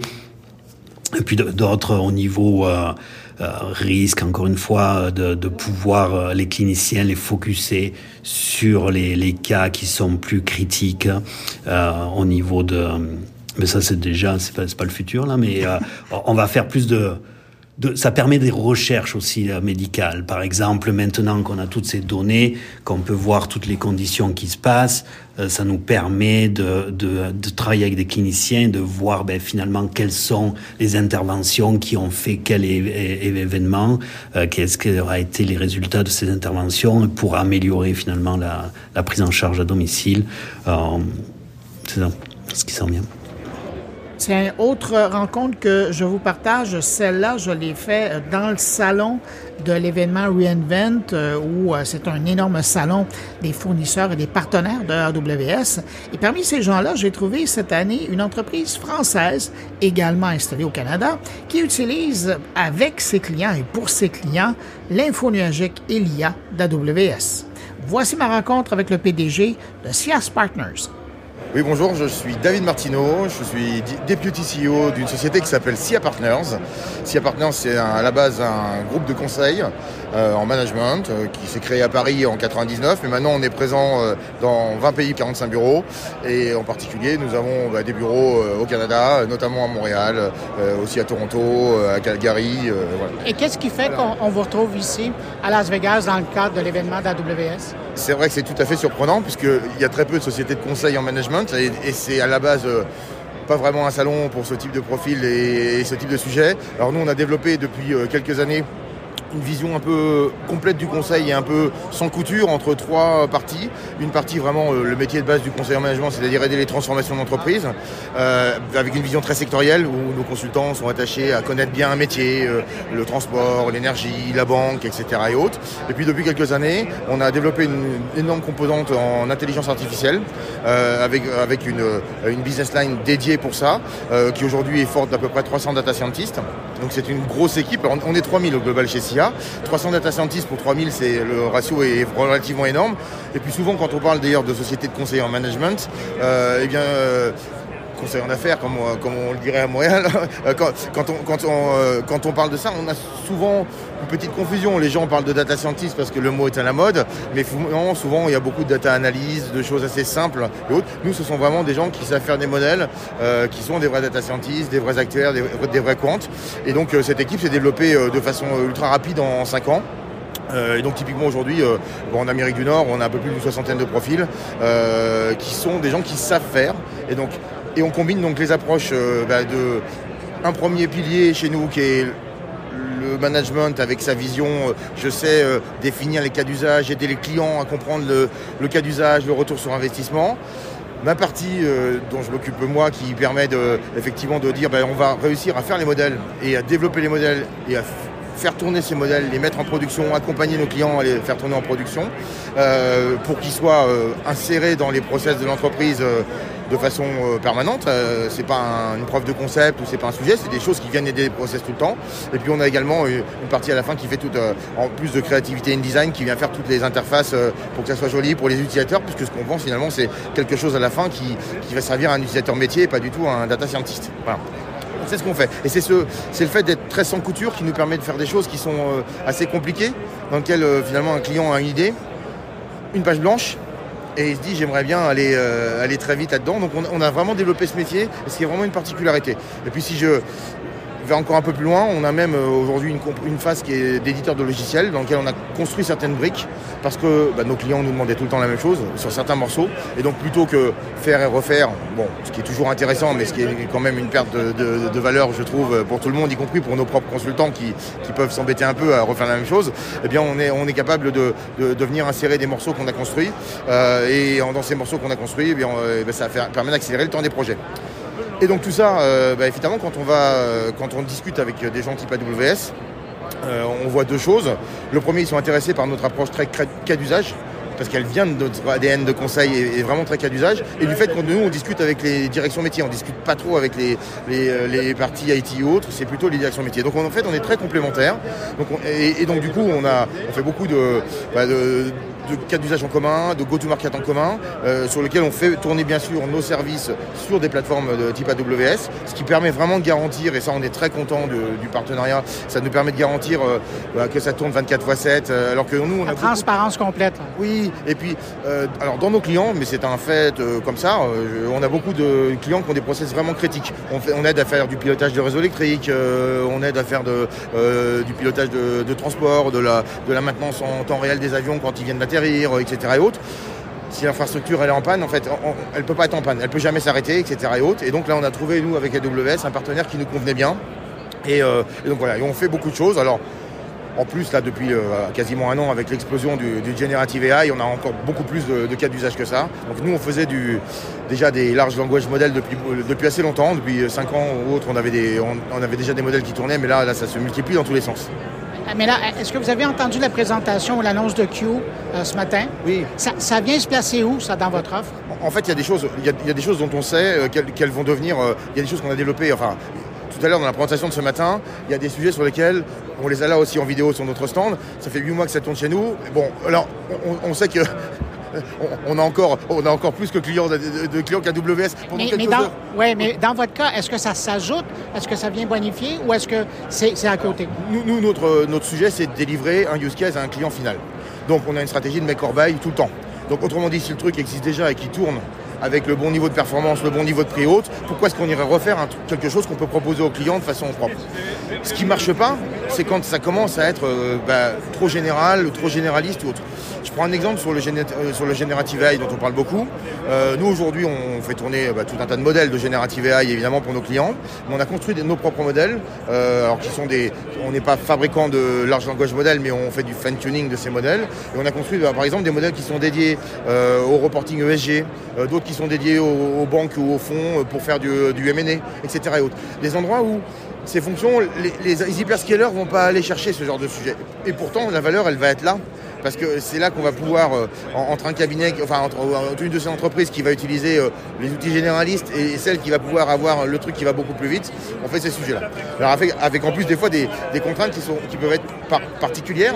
Par exemple, dans le reporting ESG, nous on s'est dit, le premier sujet qu'on ne peut pas faire, c'est faire tourner un, modèle génératif avec des énormes modèles avec quelques milliards de, centaines de milliards de paramètres qui consomment énormément alors qu'on est en train de faire un rapport ESG. Ça n'a aucun sens. Donc, mais, du coup, ça parle très bien quand on va voir un, responsable ESG d'une entreprise et qu'on lui dit, nous, on a construit un modèle qui ne sait pas bien parler toutes les langues, mais qui sait parler le, rapport ESG. Et il est, il est mille fois plus petit, au moins, voire dix mille que les modèles récents. Voilà. Voilà, donc, vous voyez, on, est sorti de nos. Euh, là, on, voit la combinaison des sujets, c'est-à-dire nos équipes métiers nous ont dit on pense qu'il y a un sujet intéressant sur le reporting et autres. Nos équipes techniques data science ont mis en place ce sujet-là, on l'a mis en ingénierie et puis derrière on le, propose comme un produit euh, et qui tourne sur AWS. Alors quand vous voyez un événement comme celui-ci avec euh, énormément d'entreprises qui roulent sur l'écosystème d'AWS, qui en font bénéficier leur clientèle, comment vous vous positionnez votre entreprise dans cet écosystème-là? Alors euh, bon, il y a deux choses. Hein. Évidemment, on est à la fois client et partenaire d'AWS. Hein. On est client puisque finalement tous nos produits en interne, donc la partie notamment édition de logiciels et puis les sujets de R&D qu'on fait autour des modèles et autres. On a une dizaine de labs de R&D, euh, tout ça tourne sur, euh, sur des clouds, euh, dont AWS évidemment. nous, on se positionne de façon assez claire. Encore une fois, je reviens, notre sujet, c'est le cas d'usage. Notre sujet, c'est le cas d'usage. Il y a beaucoup d'entreprises tout autour de nous, là, si on regarde tous les stands, c'est des gens qui proposent des produits techniques. Et donc plein qu'on utilise. D'ailleurs, là, on a Grafana et autres, on l'utilise et autres. Nous, on n'est pas dans ce sujet-là. On vient empiler des briques qui existent, on rajoute les briques qui n'existent pas, on construit les modèles, on les optimise quand ils n'existent pas. Et avec ça, eh bien, on propose une réponse à un cas d'usage. vous êtes vraiment dans le sur-mesure. On est, alors on est dans le sur-mesure, sauf pour les sujets sur lesquels on sait que ça va être réutilisé tout le temps, où là on fait du développement. Je vous donne un exemple. Euh, je parlais tout à l'heure du pilotage du réseau électrique. Tout le monde a les mêmes contraintes aujourd'hui dans des réseaux électriques. Alors, si on parle d'Hydro-Québec ou autre, on va, on, va les, on va les trouver. Tout le monde a les mêmes contraintes, c'est-à-dire qu'il y a une nouveauté énorme qui est l'arrivée des véhicules électriques, et de plus en plus de générations euh, type éolienne ou panneaux solaires. Alors, au Canada, vous avez en plus beaucoup d'hydraulique, euh, euh, etc. Et autres, mais dans, beaucoup de pays, il n'y en a pas. Il y a beaucoup de...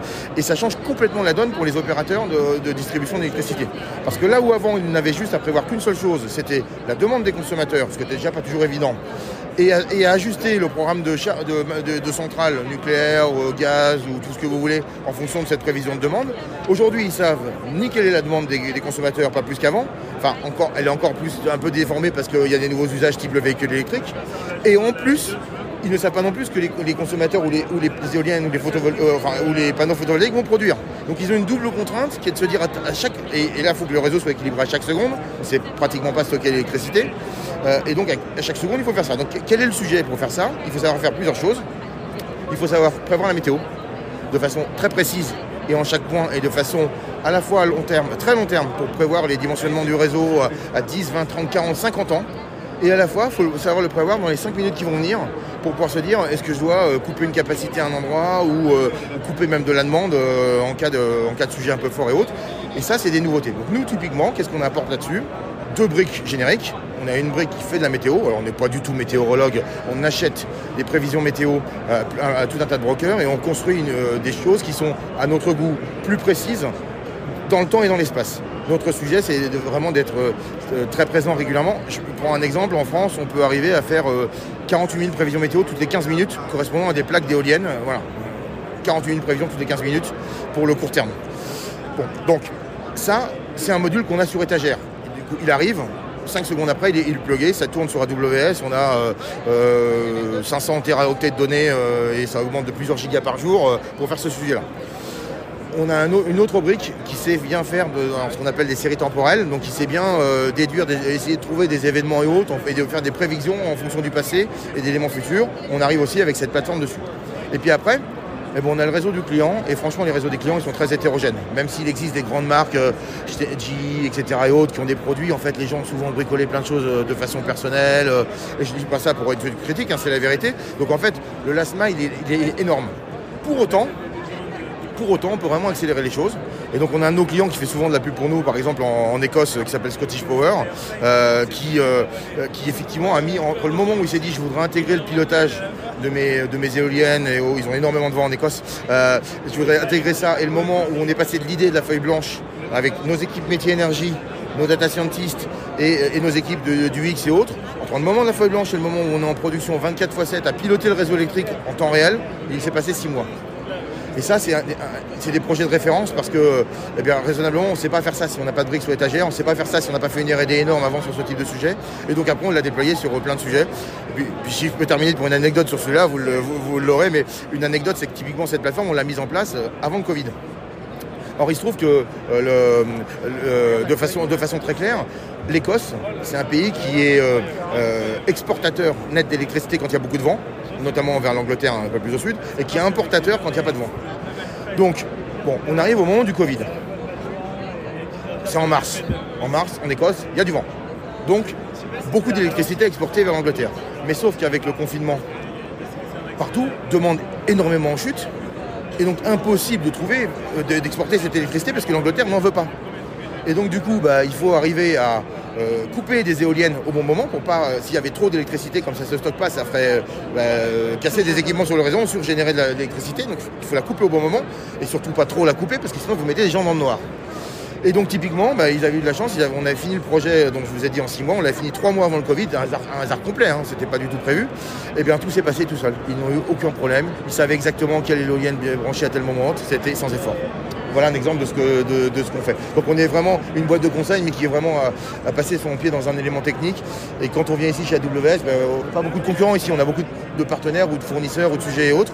Et nous, on vise plutôt euh, des clients finaux, euh, métiers, qui ont envie de, travailler sur un cas précis. Voilà.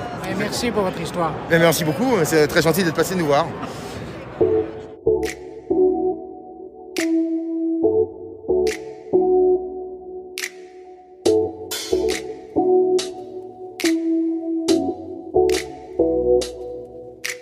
Dans cette édition spéciale de mon carnet produite en direct de l'événement Reinvent d'AWS à Las Vegas la semaine dernière, j'ai fait deux entrevues en anglais. Voici la seconde que j'ai traduite, je vous le rappelle, par intelligence artificielle avec la permission de mon invité, le responsable mondial pour AWS du secteur voyage et hôtellerie.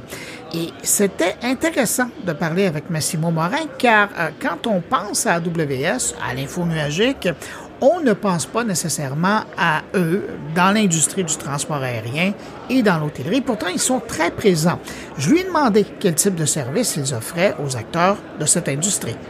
Ainsi, l'informatique en nuage est omniprésent. Il est partout. AWS a en fait démocratisé l'accès aux nuages. Nous avons commencé en 2006 et aujourd'hui, nous sommes l'ensemble de services le plus large et le plus profond qui existe. Mais si vous y réfléchissez, que ce soit pour un avion qui vole, une chambre qui accueille nos clients ou un restaurant où l'on passe une commande, la technologie est intrinsèque au système. Je discutais justement avec United Airlines et ils utilisent de gros ordinateurs centraux vieux de 55 ans qui vous aident à réserver un billet, à faire la réservation, à obtenir l'enregistrement, etc. L'industrie du voyage et de l'hôtellerie est donc une industrie très sociale. Mais en même temps, il y a beaucoup de technologies anciennes derrière elle qui doivent être modernisées. Ce qui s'est passé, c'est que les attentes des clients n'ont cessé d'évoluer. Si vous y pensez, si vous commandez un Uber, si je commande un Uber et que je dois attendre plus de quatre minutes, j'annule et j'en commande un autre. Si vous mettez cela en perspective, lorsque vous parlez à une compagnie aérienne et que vous faites une réservation par téléphone, si vous allez sur un site web, vous voulez un résultat immédiat. Donc, puisque je veux dire, si vous pensez à une compagnie aérienne, la plus ancienne compagnie aérienne au monde, à 103 ans, Qantas, KLM, Avianca.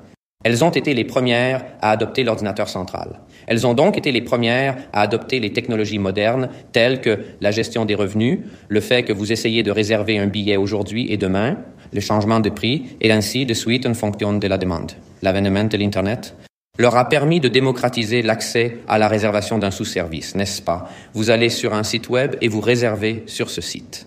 Mais pensez-y, la complexité du pilotage d'un avion, la maintenance, les gens qui sont derrière, ils sont exceptionnellement bien gérés. Il y a 100 ans, il fallait six mois de bateau pour traverser le monde. Aujourd'hui, en quelques heures, vous êtes à Montréal, à Paris ou partout ailleurs. La technologie est donc intrinsèquement liée au succès de ces entreprises.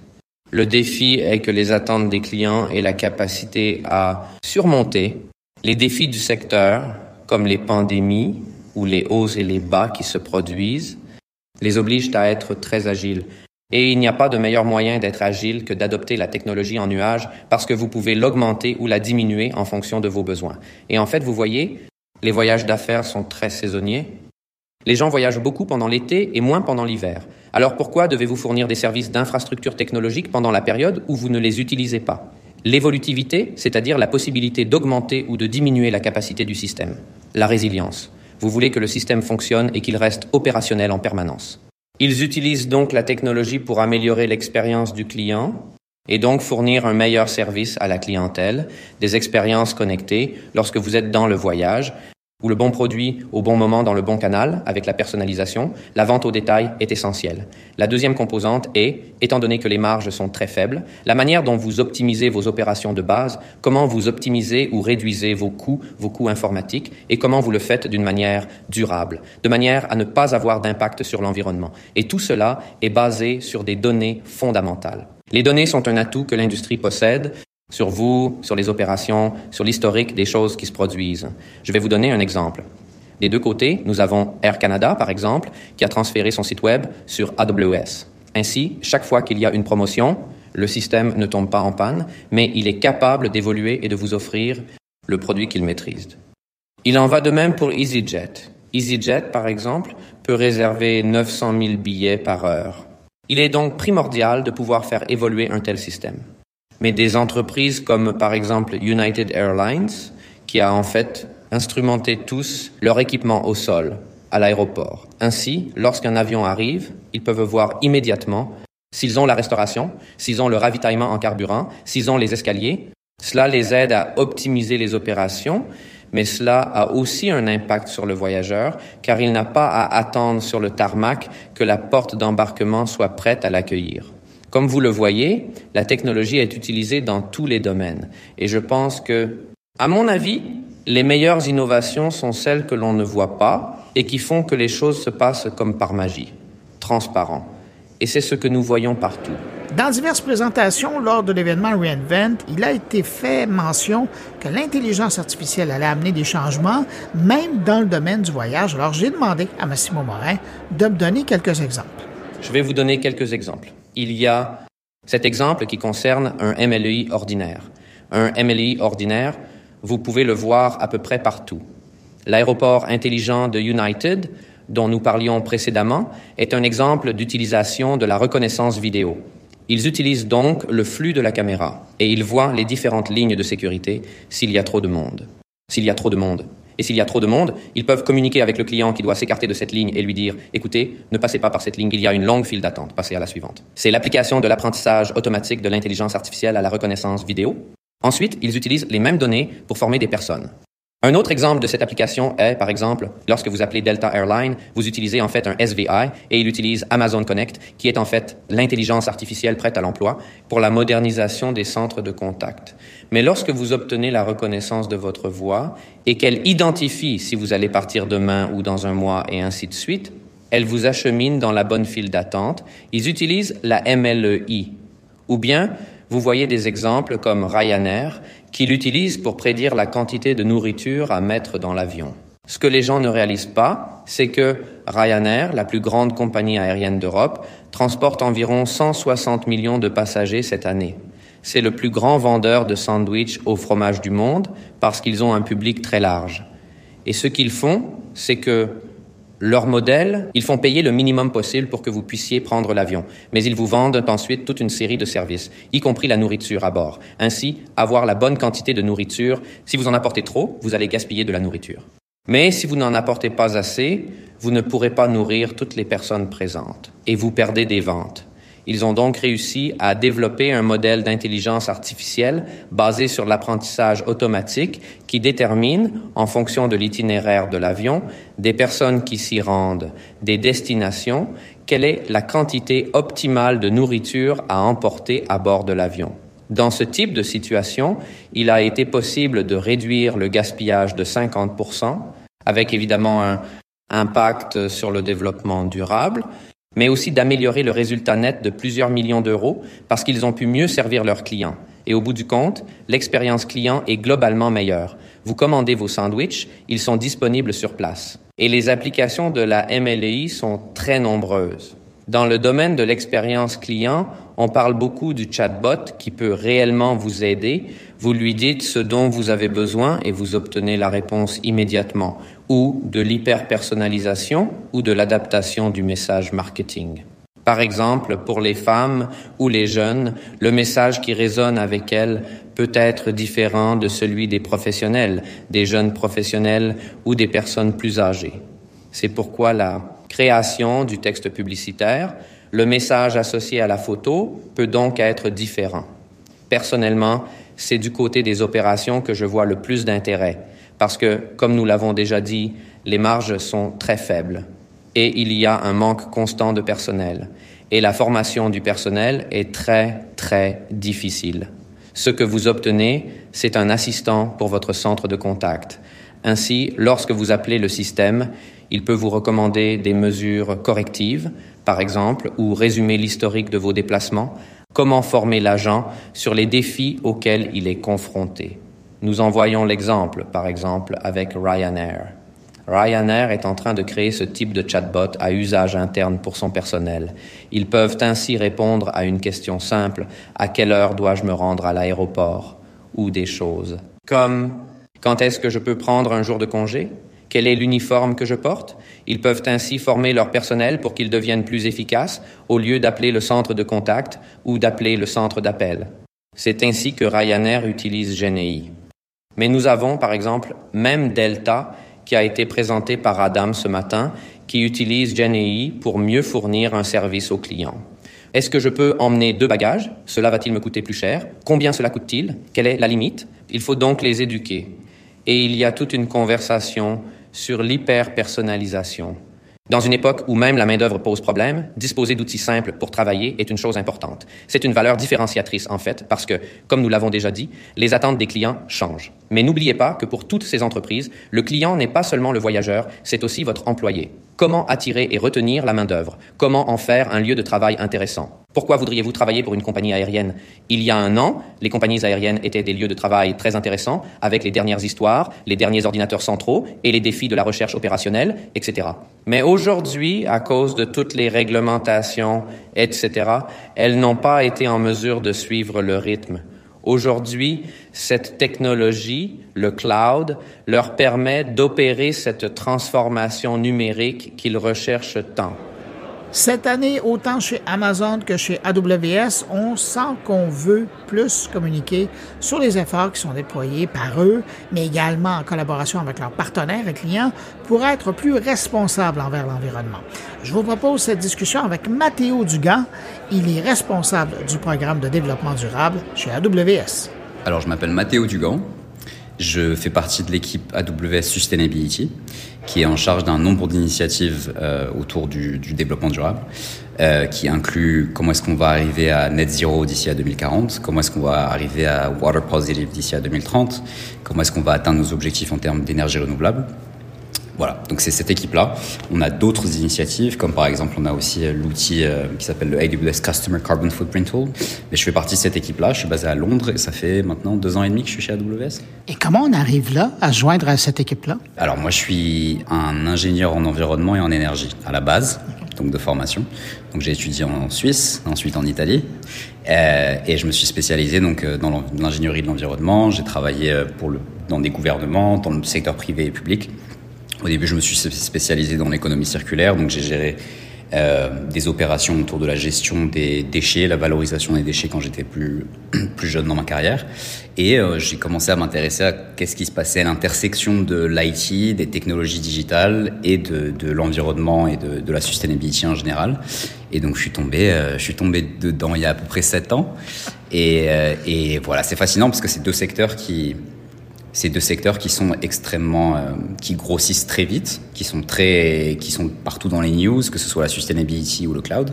Donc, vous regardez ce qui se passe à l'intersection euh, est hyper intéressant. Et chez nous, on le, chez AWS, on le définit d'une manière qui est assez, assez relativement claire. Vous allez me dire si c'est clair. Mais on a ce qu'on appelle AWS euh, Sustainability of the Cloud. Donc ça, c'est comment est-ce qu'on va faire pour faire en sorte que les opérations cloud soient le plus, les plus respectueuses de l'environnement. Ça, c'est une première chose à travers un nombre d'initiatives. Il y a une deuxième partie qui est in the cloud, sustainability in the cloud, et ça, ça va être comment est-ce qu'on fait en sorte que les clients, nos clients, et les outils euh, et euh, l'information qui leur est nécessaire pour euh, créer des architectures dans AWS qui soient, euh, qui soient sustainable. Donc ça, c'est une, une, deuxième chose. Et ensuite, il y a une troisième chose qui est comment est-ce qu'on va sustainability through the cloud. Donc comment est-ce qu'on va utiliser les technologies du cloud, que ce soit digital twin, que ce soit IoT, que ce -hmm. soit AI, pour s'attaquer à des problèmes qui vont bien au-delà de l'IT. Donc euh, que ce soit, euh, on a un nombre de sessions à Reinvent euh, cette année qui sont sur ces sujets-là, comme que typiquement par exemple comment est-ce qu'on va aider l'industrie de la fashion à être, à avoir plus de visibilité et de traçabilité sur sa supply chain grâce à des produits, des passeports digitaux par exemple. Donc ce genre de choses. Voilà. Vous parlez de la mode. Comment AWS peut aider les gens de la mode justement à être plus euh, éco-responsables? Mm -hmm. On peut aider. Euh, alors là, cette année, donc je disais, on a une session de 45 minutes. Ouais. C'est cette semaine. Ce sera sur YouTube aussi, donc vous pourrez aussi y avoir accès. Tout le monde y aura accès. Donc en l'occurrence, euh, dans le monde de la mode et dans le monde du retail de manière générale, il y a d'autres industries qui sont aussi placées dans ce, dans ce cas-là il y a tout un, un, challenge de traçabilité et de vis, comment est-ce qu'on visualise les différents tiers de, de, fournisseurs qui vont nous permettre de mieux comprendre quels sont les risques, quel est l'impact euh, des différentes parties de la supply chain, parce qu'à partir du moment où on comprend l'impact, on peut commencer à le réduire. Euh, donc typiquement là, c'est quelque chose qu'on avait avec euh, PVH, qui est la maison mère d'un nombre de marques incluant euh, Calvin Klein, Tommy Hilfiger, etc. Donc qu'on va présenter justement durant, cette session. Et comment est-ce qu'on a comment est-ce qu'on a travaillé avec eux et comment est-ce que eux ont utilisé les services AWS pour justement accélérer euh, la visibilité qu'ils avaient sur justement toute leur supply chain pour qu'ils puissent justement optimiser euh, les risques, mais aussi l'empreinte environnementale et la traçabilité, et pour ensuite être capable de dire à leurs clients à eux euh, être capable de pouvoir leur dire avec euh, sincérité que y a des risques qui sont été identifiés mais qui ont été mitigés, que l'impact environnemental a été réduit, etc., etc. Voilà. Donc ça c'est juste un exemple de comment est-ce qu'on utilise ça. On a 11 sessions à Reinvent cette année qui sont autour de la sustainability, 100% là-dessus, qui couvrent un nombre de cas différents, de challenges différents qu'ont nos clients. typiquement aujourd'hui un des gros sujets qui a énormément de succès cette semaine, c'est comment est-ce qu'on utilise euh, Generative AI, que vous avez dû entendre euh, jusqu'à maintenant, j'imagine.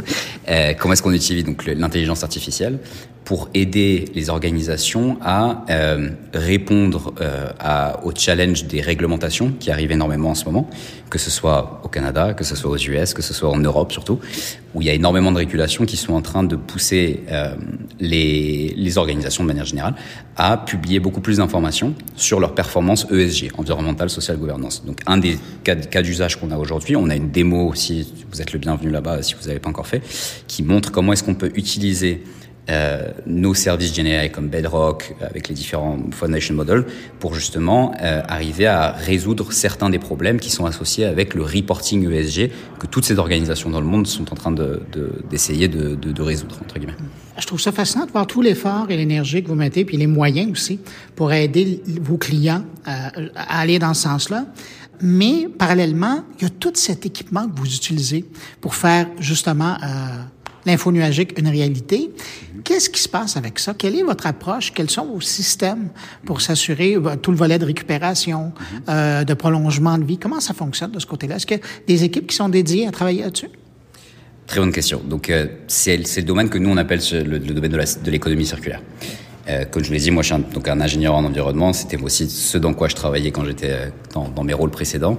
Et c'est un focus qui est assez particulier chez AWS. Euh, oui, il y a des équipes qui sont dédiées à ça. Donc déjà, on va commencer par répondre à cette question. Euh, et la deuxième chose, c'est qu'on a une stratégie qui, qui, qui essaie vraiment de, de s'attaquer à trois piliers, en fait, qui sont pour beaucoup les piliers de l'économie circulaire. Donc il y a un premier pilier qui va être de faire en sorte de designer les, les matériaux ou les produits, donc entre l'occurrence par exemple des serveurs, pour faire en sorte que ces serveurs utilisent le moins de matériaux possible, déjà pour commencer. Euh, donc c'est ce, ce, concept de design out waste, d'accord? Et de faire en sorte qu'ils soient designés, qu'ils soient faciles à réparer, faciles à réutiliser, faciles à décommissionner. Donc ça, c'est la première phase. Donc ça, c'est vraiment focus sur ce genre de choses. Ensuite, on a le deuxième pilier qui est vraiment sur l'opération. Quand le serveur est en opération dans le data center, comment est-ce qu'on fait pour étendre la vie de ce serveur? Donc il y a quelques années, on a par exemple annoncé qu'on avait étendu la vie des serveurs d'une année et pareil pour les, tous les équipements networking. Imaginez-vous tous les serveurs d'AWS. Étendez ça d'une année, ça nous permet vraiment de réduire les achats qu'on a à faire et donc du coup ça met moins de pression sur l'impact environnemental associé avec l'extraction des ressources qui est associé avec l'achat de ces, serveurs-là. Donc ça c'est le deuxième pilier, opération, faire en sorte qu'on fait ça de manière efficiente et d'étendre la vie de ces choses-là. Et la troisième pilier, c'est quand ce serveur en effet vient en fin de vie, euh, de faire en sorte qu'on soit en focus sur la réparation, la réutilisation ou le recyclage.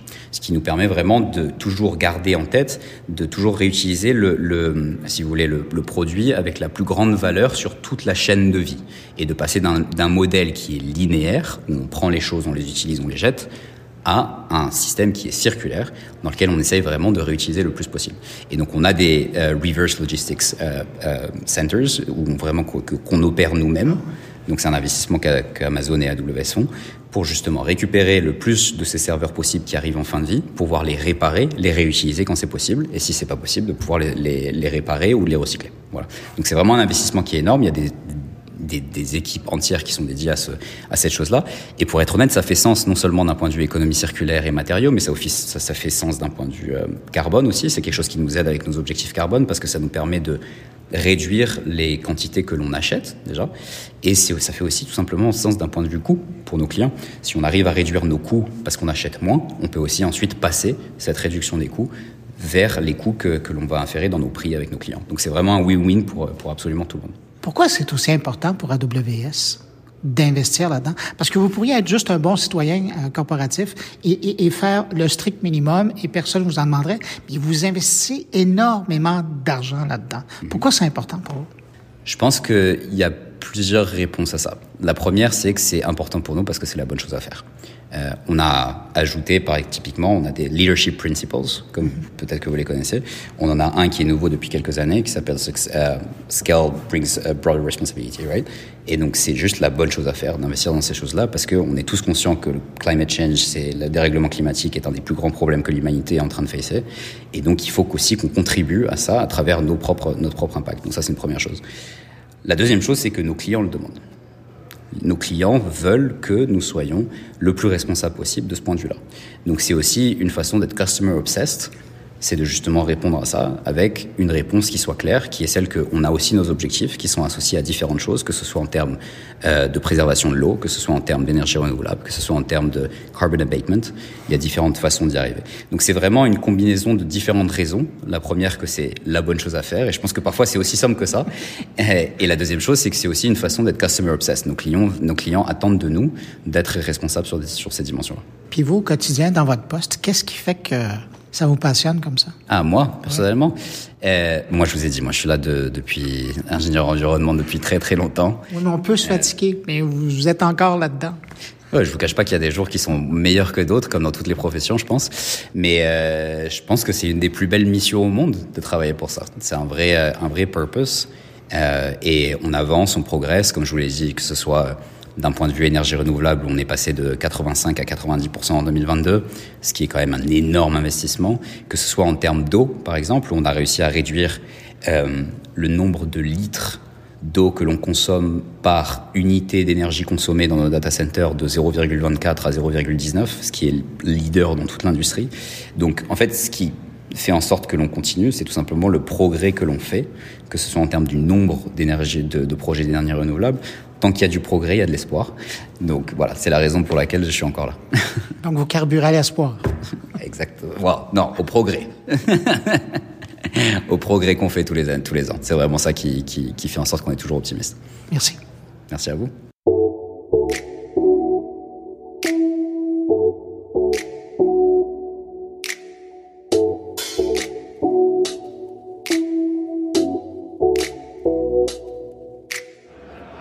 Pour terminer cette édition spéciale de mon carnet en direct de Las Vegas, je vous propose cette dernière rencontre que j'ai faite avec un podcasteur belge que vous connaissez peut-être si vous écoutez l'excellent podcast belge Les Technos, parce qu'il est chroniqueur dans ce podcast. Mais aujourd'hui, je le rencontre comme évangéliste d'AWS, mais aussi animateur du podcast francophone d'AWS. Sébastien Stormac, bonjour. Bonjour, Bruno. Il y a des gens qui vont reconnaître la voix, d'autres le nom, parce que euh, vous êtes podcasteur aussi chez euh, AWS, mais là, je vous parle comme évangéliste. Je me trompe ou l'intelligence artificielle euh, chez AWS est devenue une priorité? C'est pas devenu, ça fait, ça fait 20 ans. Non, mais ça fait longtemps que vous travaillez avec des algorithmes, puis avec les bases de données, on se comprend. Mais cette année, particulièrement, si je compare à l'an dernier quand même, on parlait pas autant d'intelligence artificielle. Cette année, je sens vraiment qu'il y a un vent. Non, mais il y a deux types d'intelligence artificielle. Il y a l'intelligence artificielle traditionnelle euh, pour nous aider à trouver la, la, la, bonne, la, bonne, taille de boîte pour envoyer vos trucs quand vous commandez sur Amazon. Zurich, là. Et ça, c'est un truc qu'on fait depuis longtemps, optimiser la distribution des instances EC2, des trucs comme ça. Et puis, évidemment, depuis un an, ça ne va échapper à personne, il y a l'intelligence artificielle générative. Donc, ce qui est nouveau, ouais. ce qu'on perçoit aujourd'hui, c'est peut-être l'introduction de l'intelligence artificielle générative dans les services AWS. Mais l'intelligence artificielle en soi. ça, fait, ça fait longtemps qu'Amazon est un, un, un, grand consommateur et, producteur euh, sur, ce marché.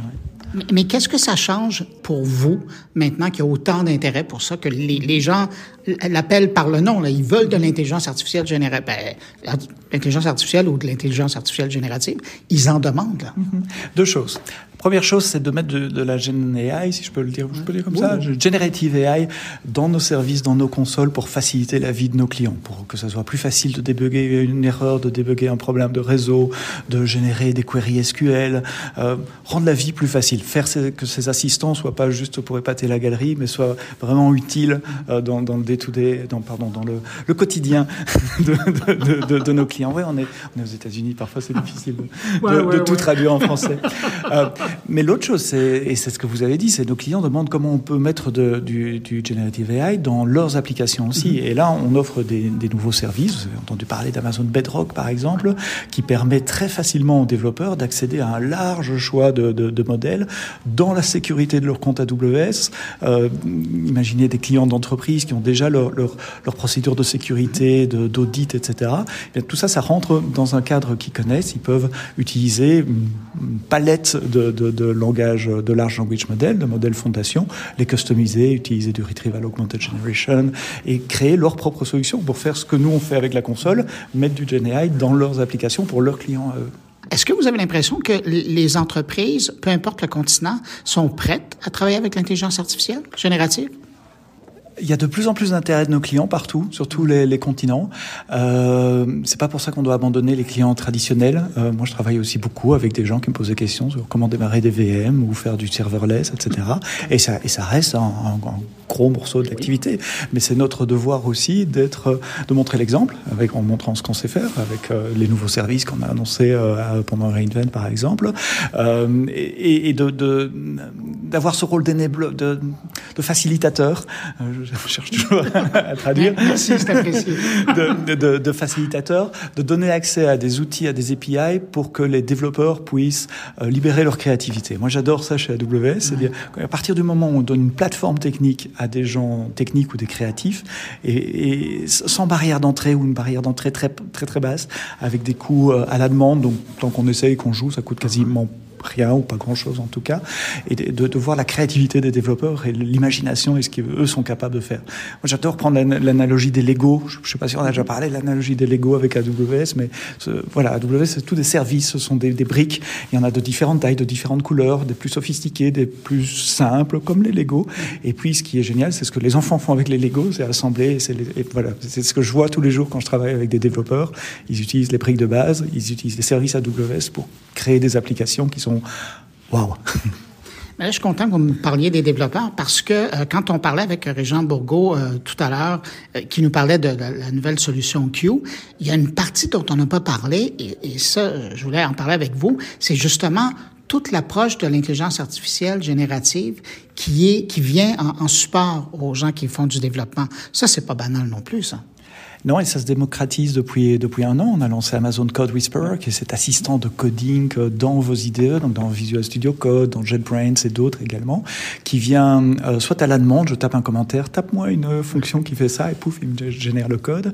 Et maintenant, avec Amazon Q, c'est plus que simplement suggérer du code en fonction de ce qu'on tape. Ah, c'est ça, c'est quoi la différence? Ah, ben c'est un chat en plus. Okay. C'est-à-dire, je peux poser des questions. Euh, c'est quoi le code que je viens de copier-coller de Stack Overflow là? Il va m'expliquer le code, ou trouve-moi des, des problèmes de sécurité dans ce code-là et on peut euh, poser des questions de suivi de, parce que c'est un chat, il garde le contexte. Donc voilà, c'est un, un on, on, ajoute l'aspect conversationnel avec Amazon Q dans les éditeurs qui n'y avait pas encore euh, jusqu'à présent avec euh, Code Whisperer.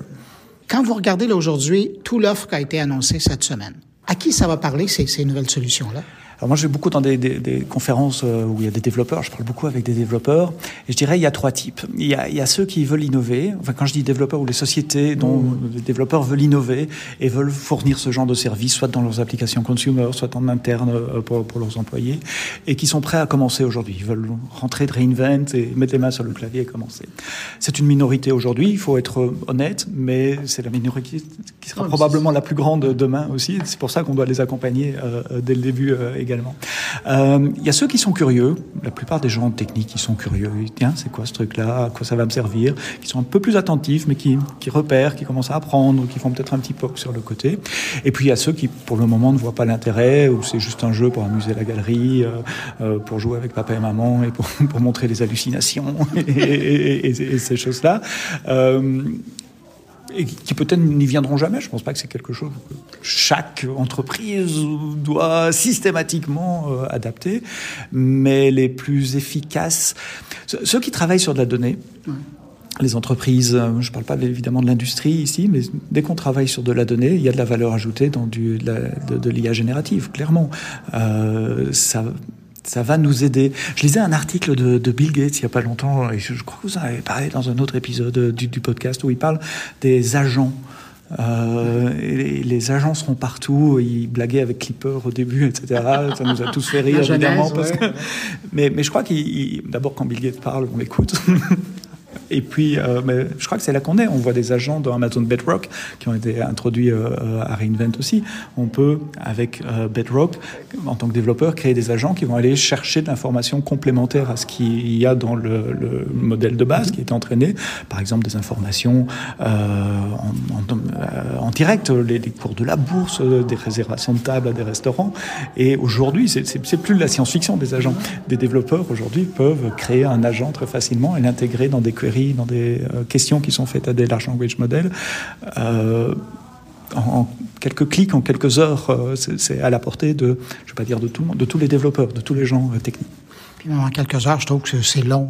On parle minute. Mais, mais je vais revenir justement à cette clientèle. Je suis content que vous l'ayez mentionné parce que faut pas les laisser de côté. Il y a toute cette clientèle des clients chez vous, puis des gens qui qui qui sont même pas passés à l'info nuagique, qui eux, l'intelligence artificielle générative, c'est pas du tout sur le plan de marche parce que ça répond pas, ou parce qu'ils ont pas de, j'allais dire, de set de données, là, de trousses de données, ou parce qu'ils sont pas là, là.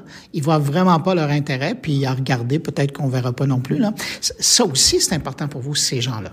Bien sûr, et euh, AWS a un large éventail de services, de services qui adressent tous les besoins de tous nos clients. Si des clients veulent utiliser AWS juste entre guillemets pour faire de la virtuelle machine, ils sont les bienvenus et ils ont euh, beaucoup de choix pour le faire aussi. Donc voilà, c'est aussi ça qui est bien dans les Lego, c'est qu'on n'est pas obligé d'utiliser toutes les pièces pour euh, pour faire son jeu.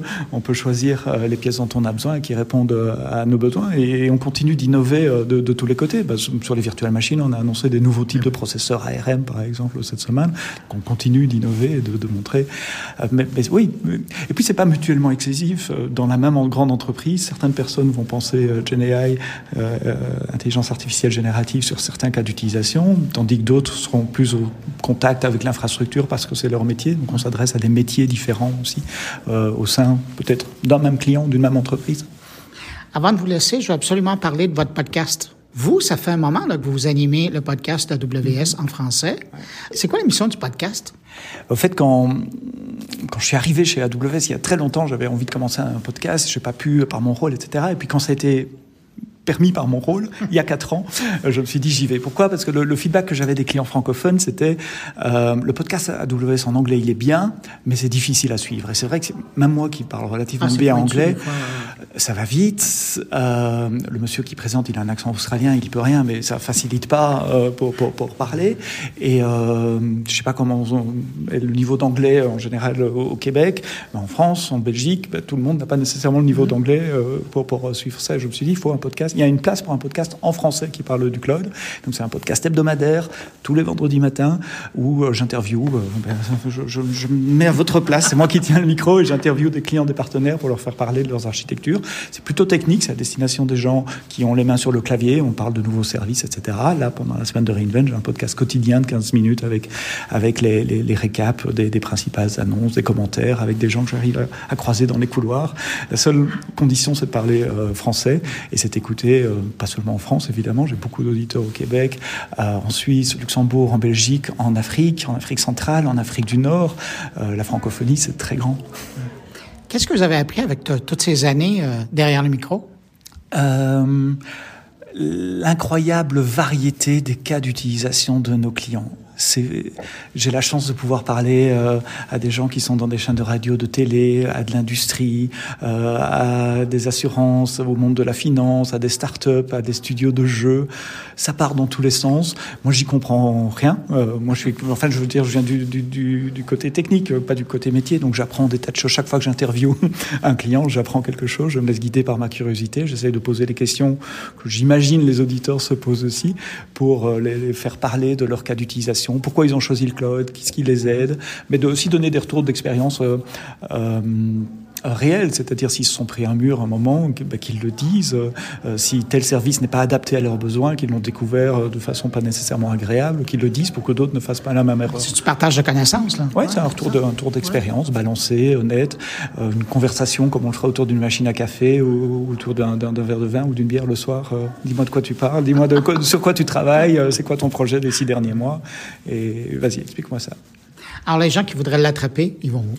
Sur toutes les plateformes de podcast, euh, Spotify, Spotify Deezer, Google, euh, Apple, euh, Amazon Music, évidemment. Il recherche quoi Podcast AWS en français. Parce que si on met juste podcast AWS, c'est celui en anglais. On rajoute en français derrière, et en général, ça tombe.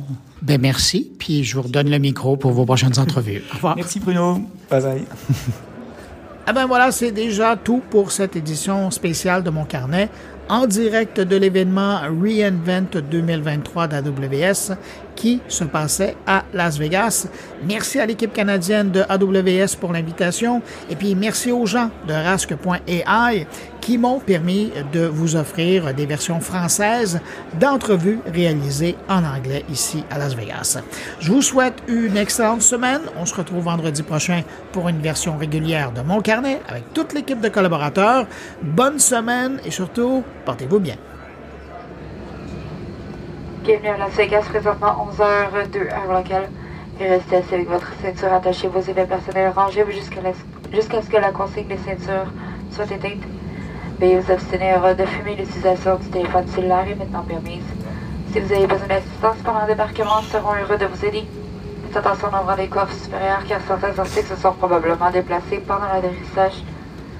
Avant le débarquement, nous encourageons à prendre quelques instants pour vous assurer que vous avez tous vos effets personnels avec vous, y compris téléphone cellulaire et autres appareils électroniques. La barre de télécoupage Air Canada Rouge et Vacances Air Canada, merci d'avoir choisi de voyager avec nous. Nous vous souhaitons une très belle journée.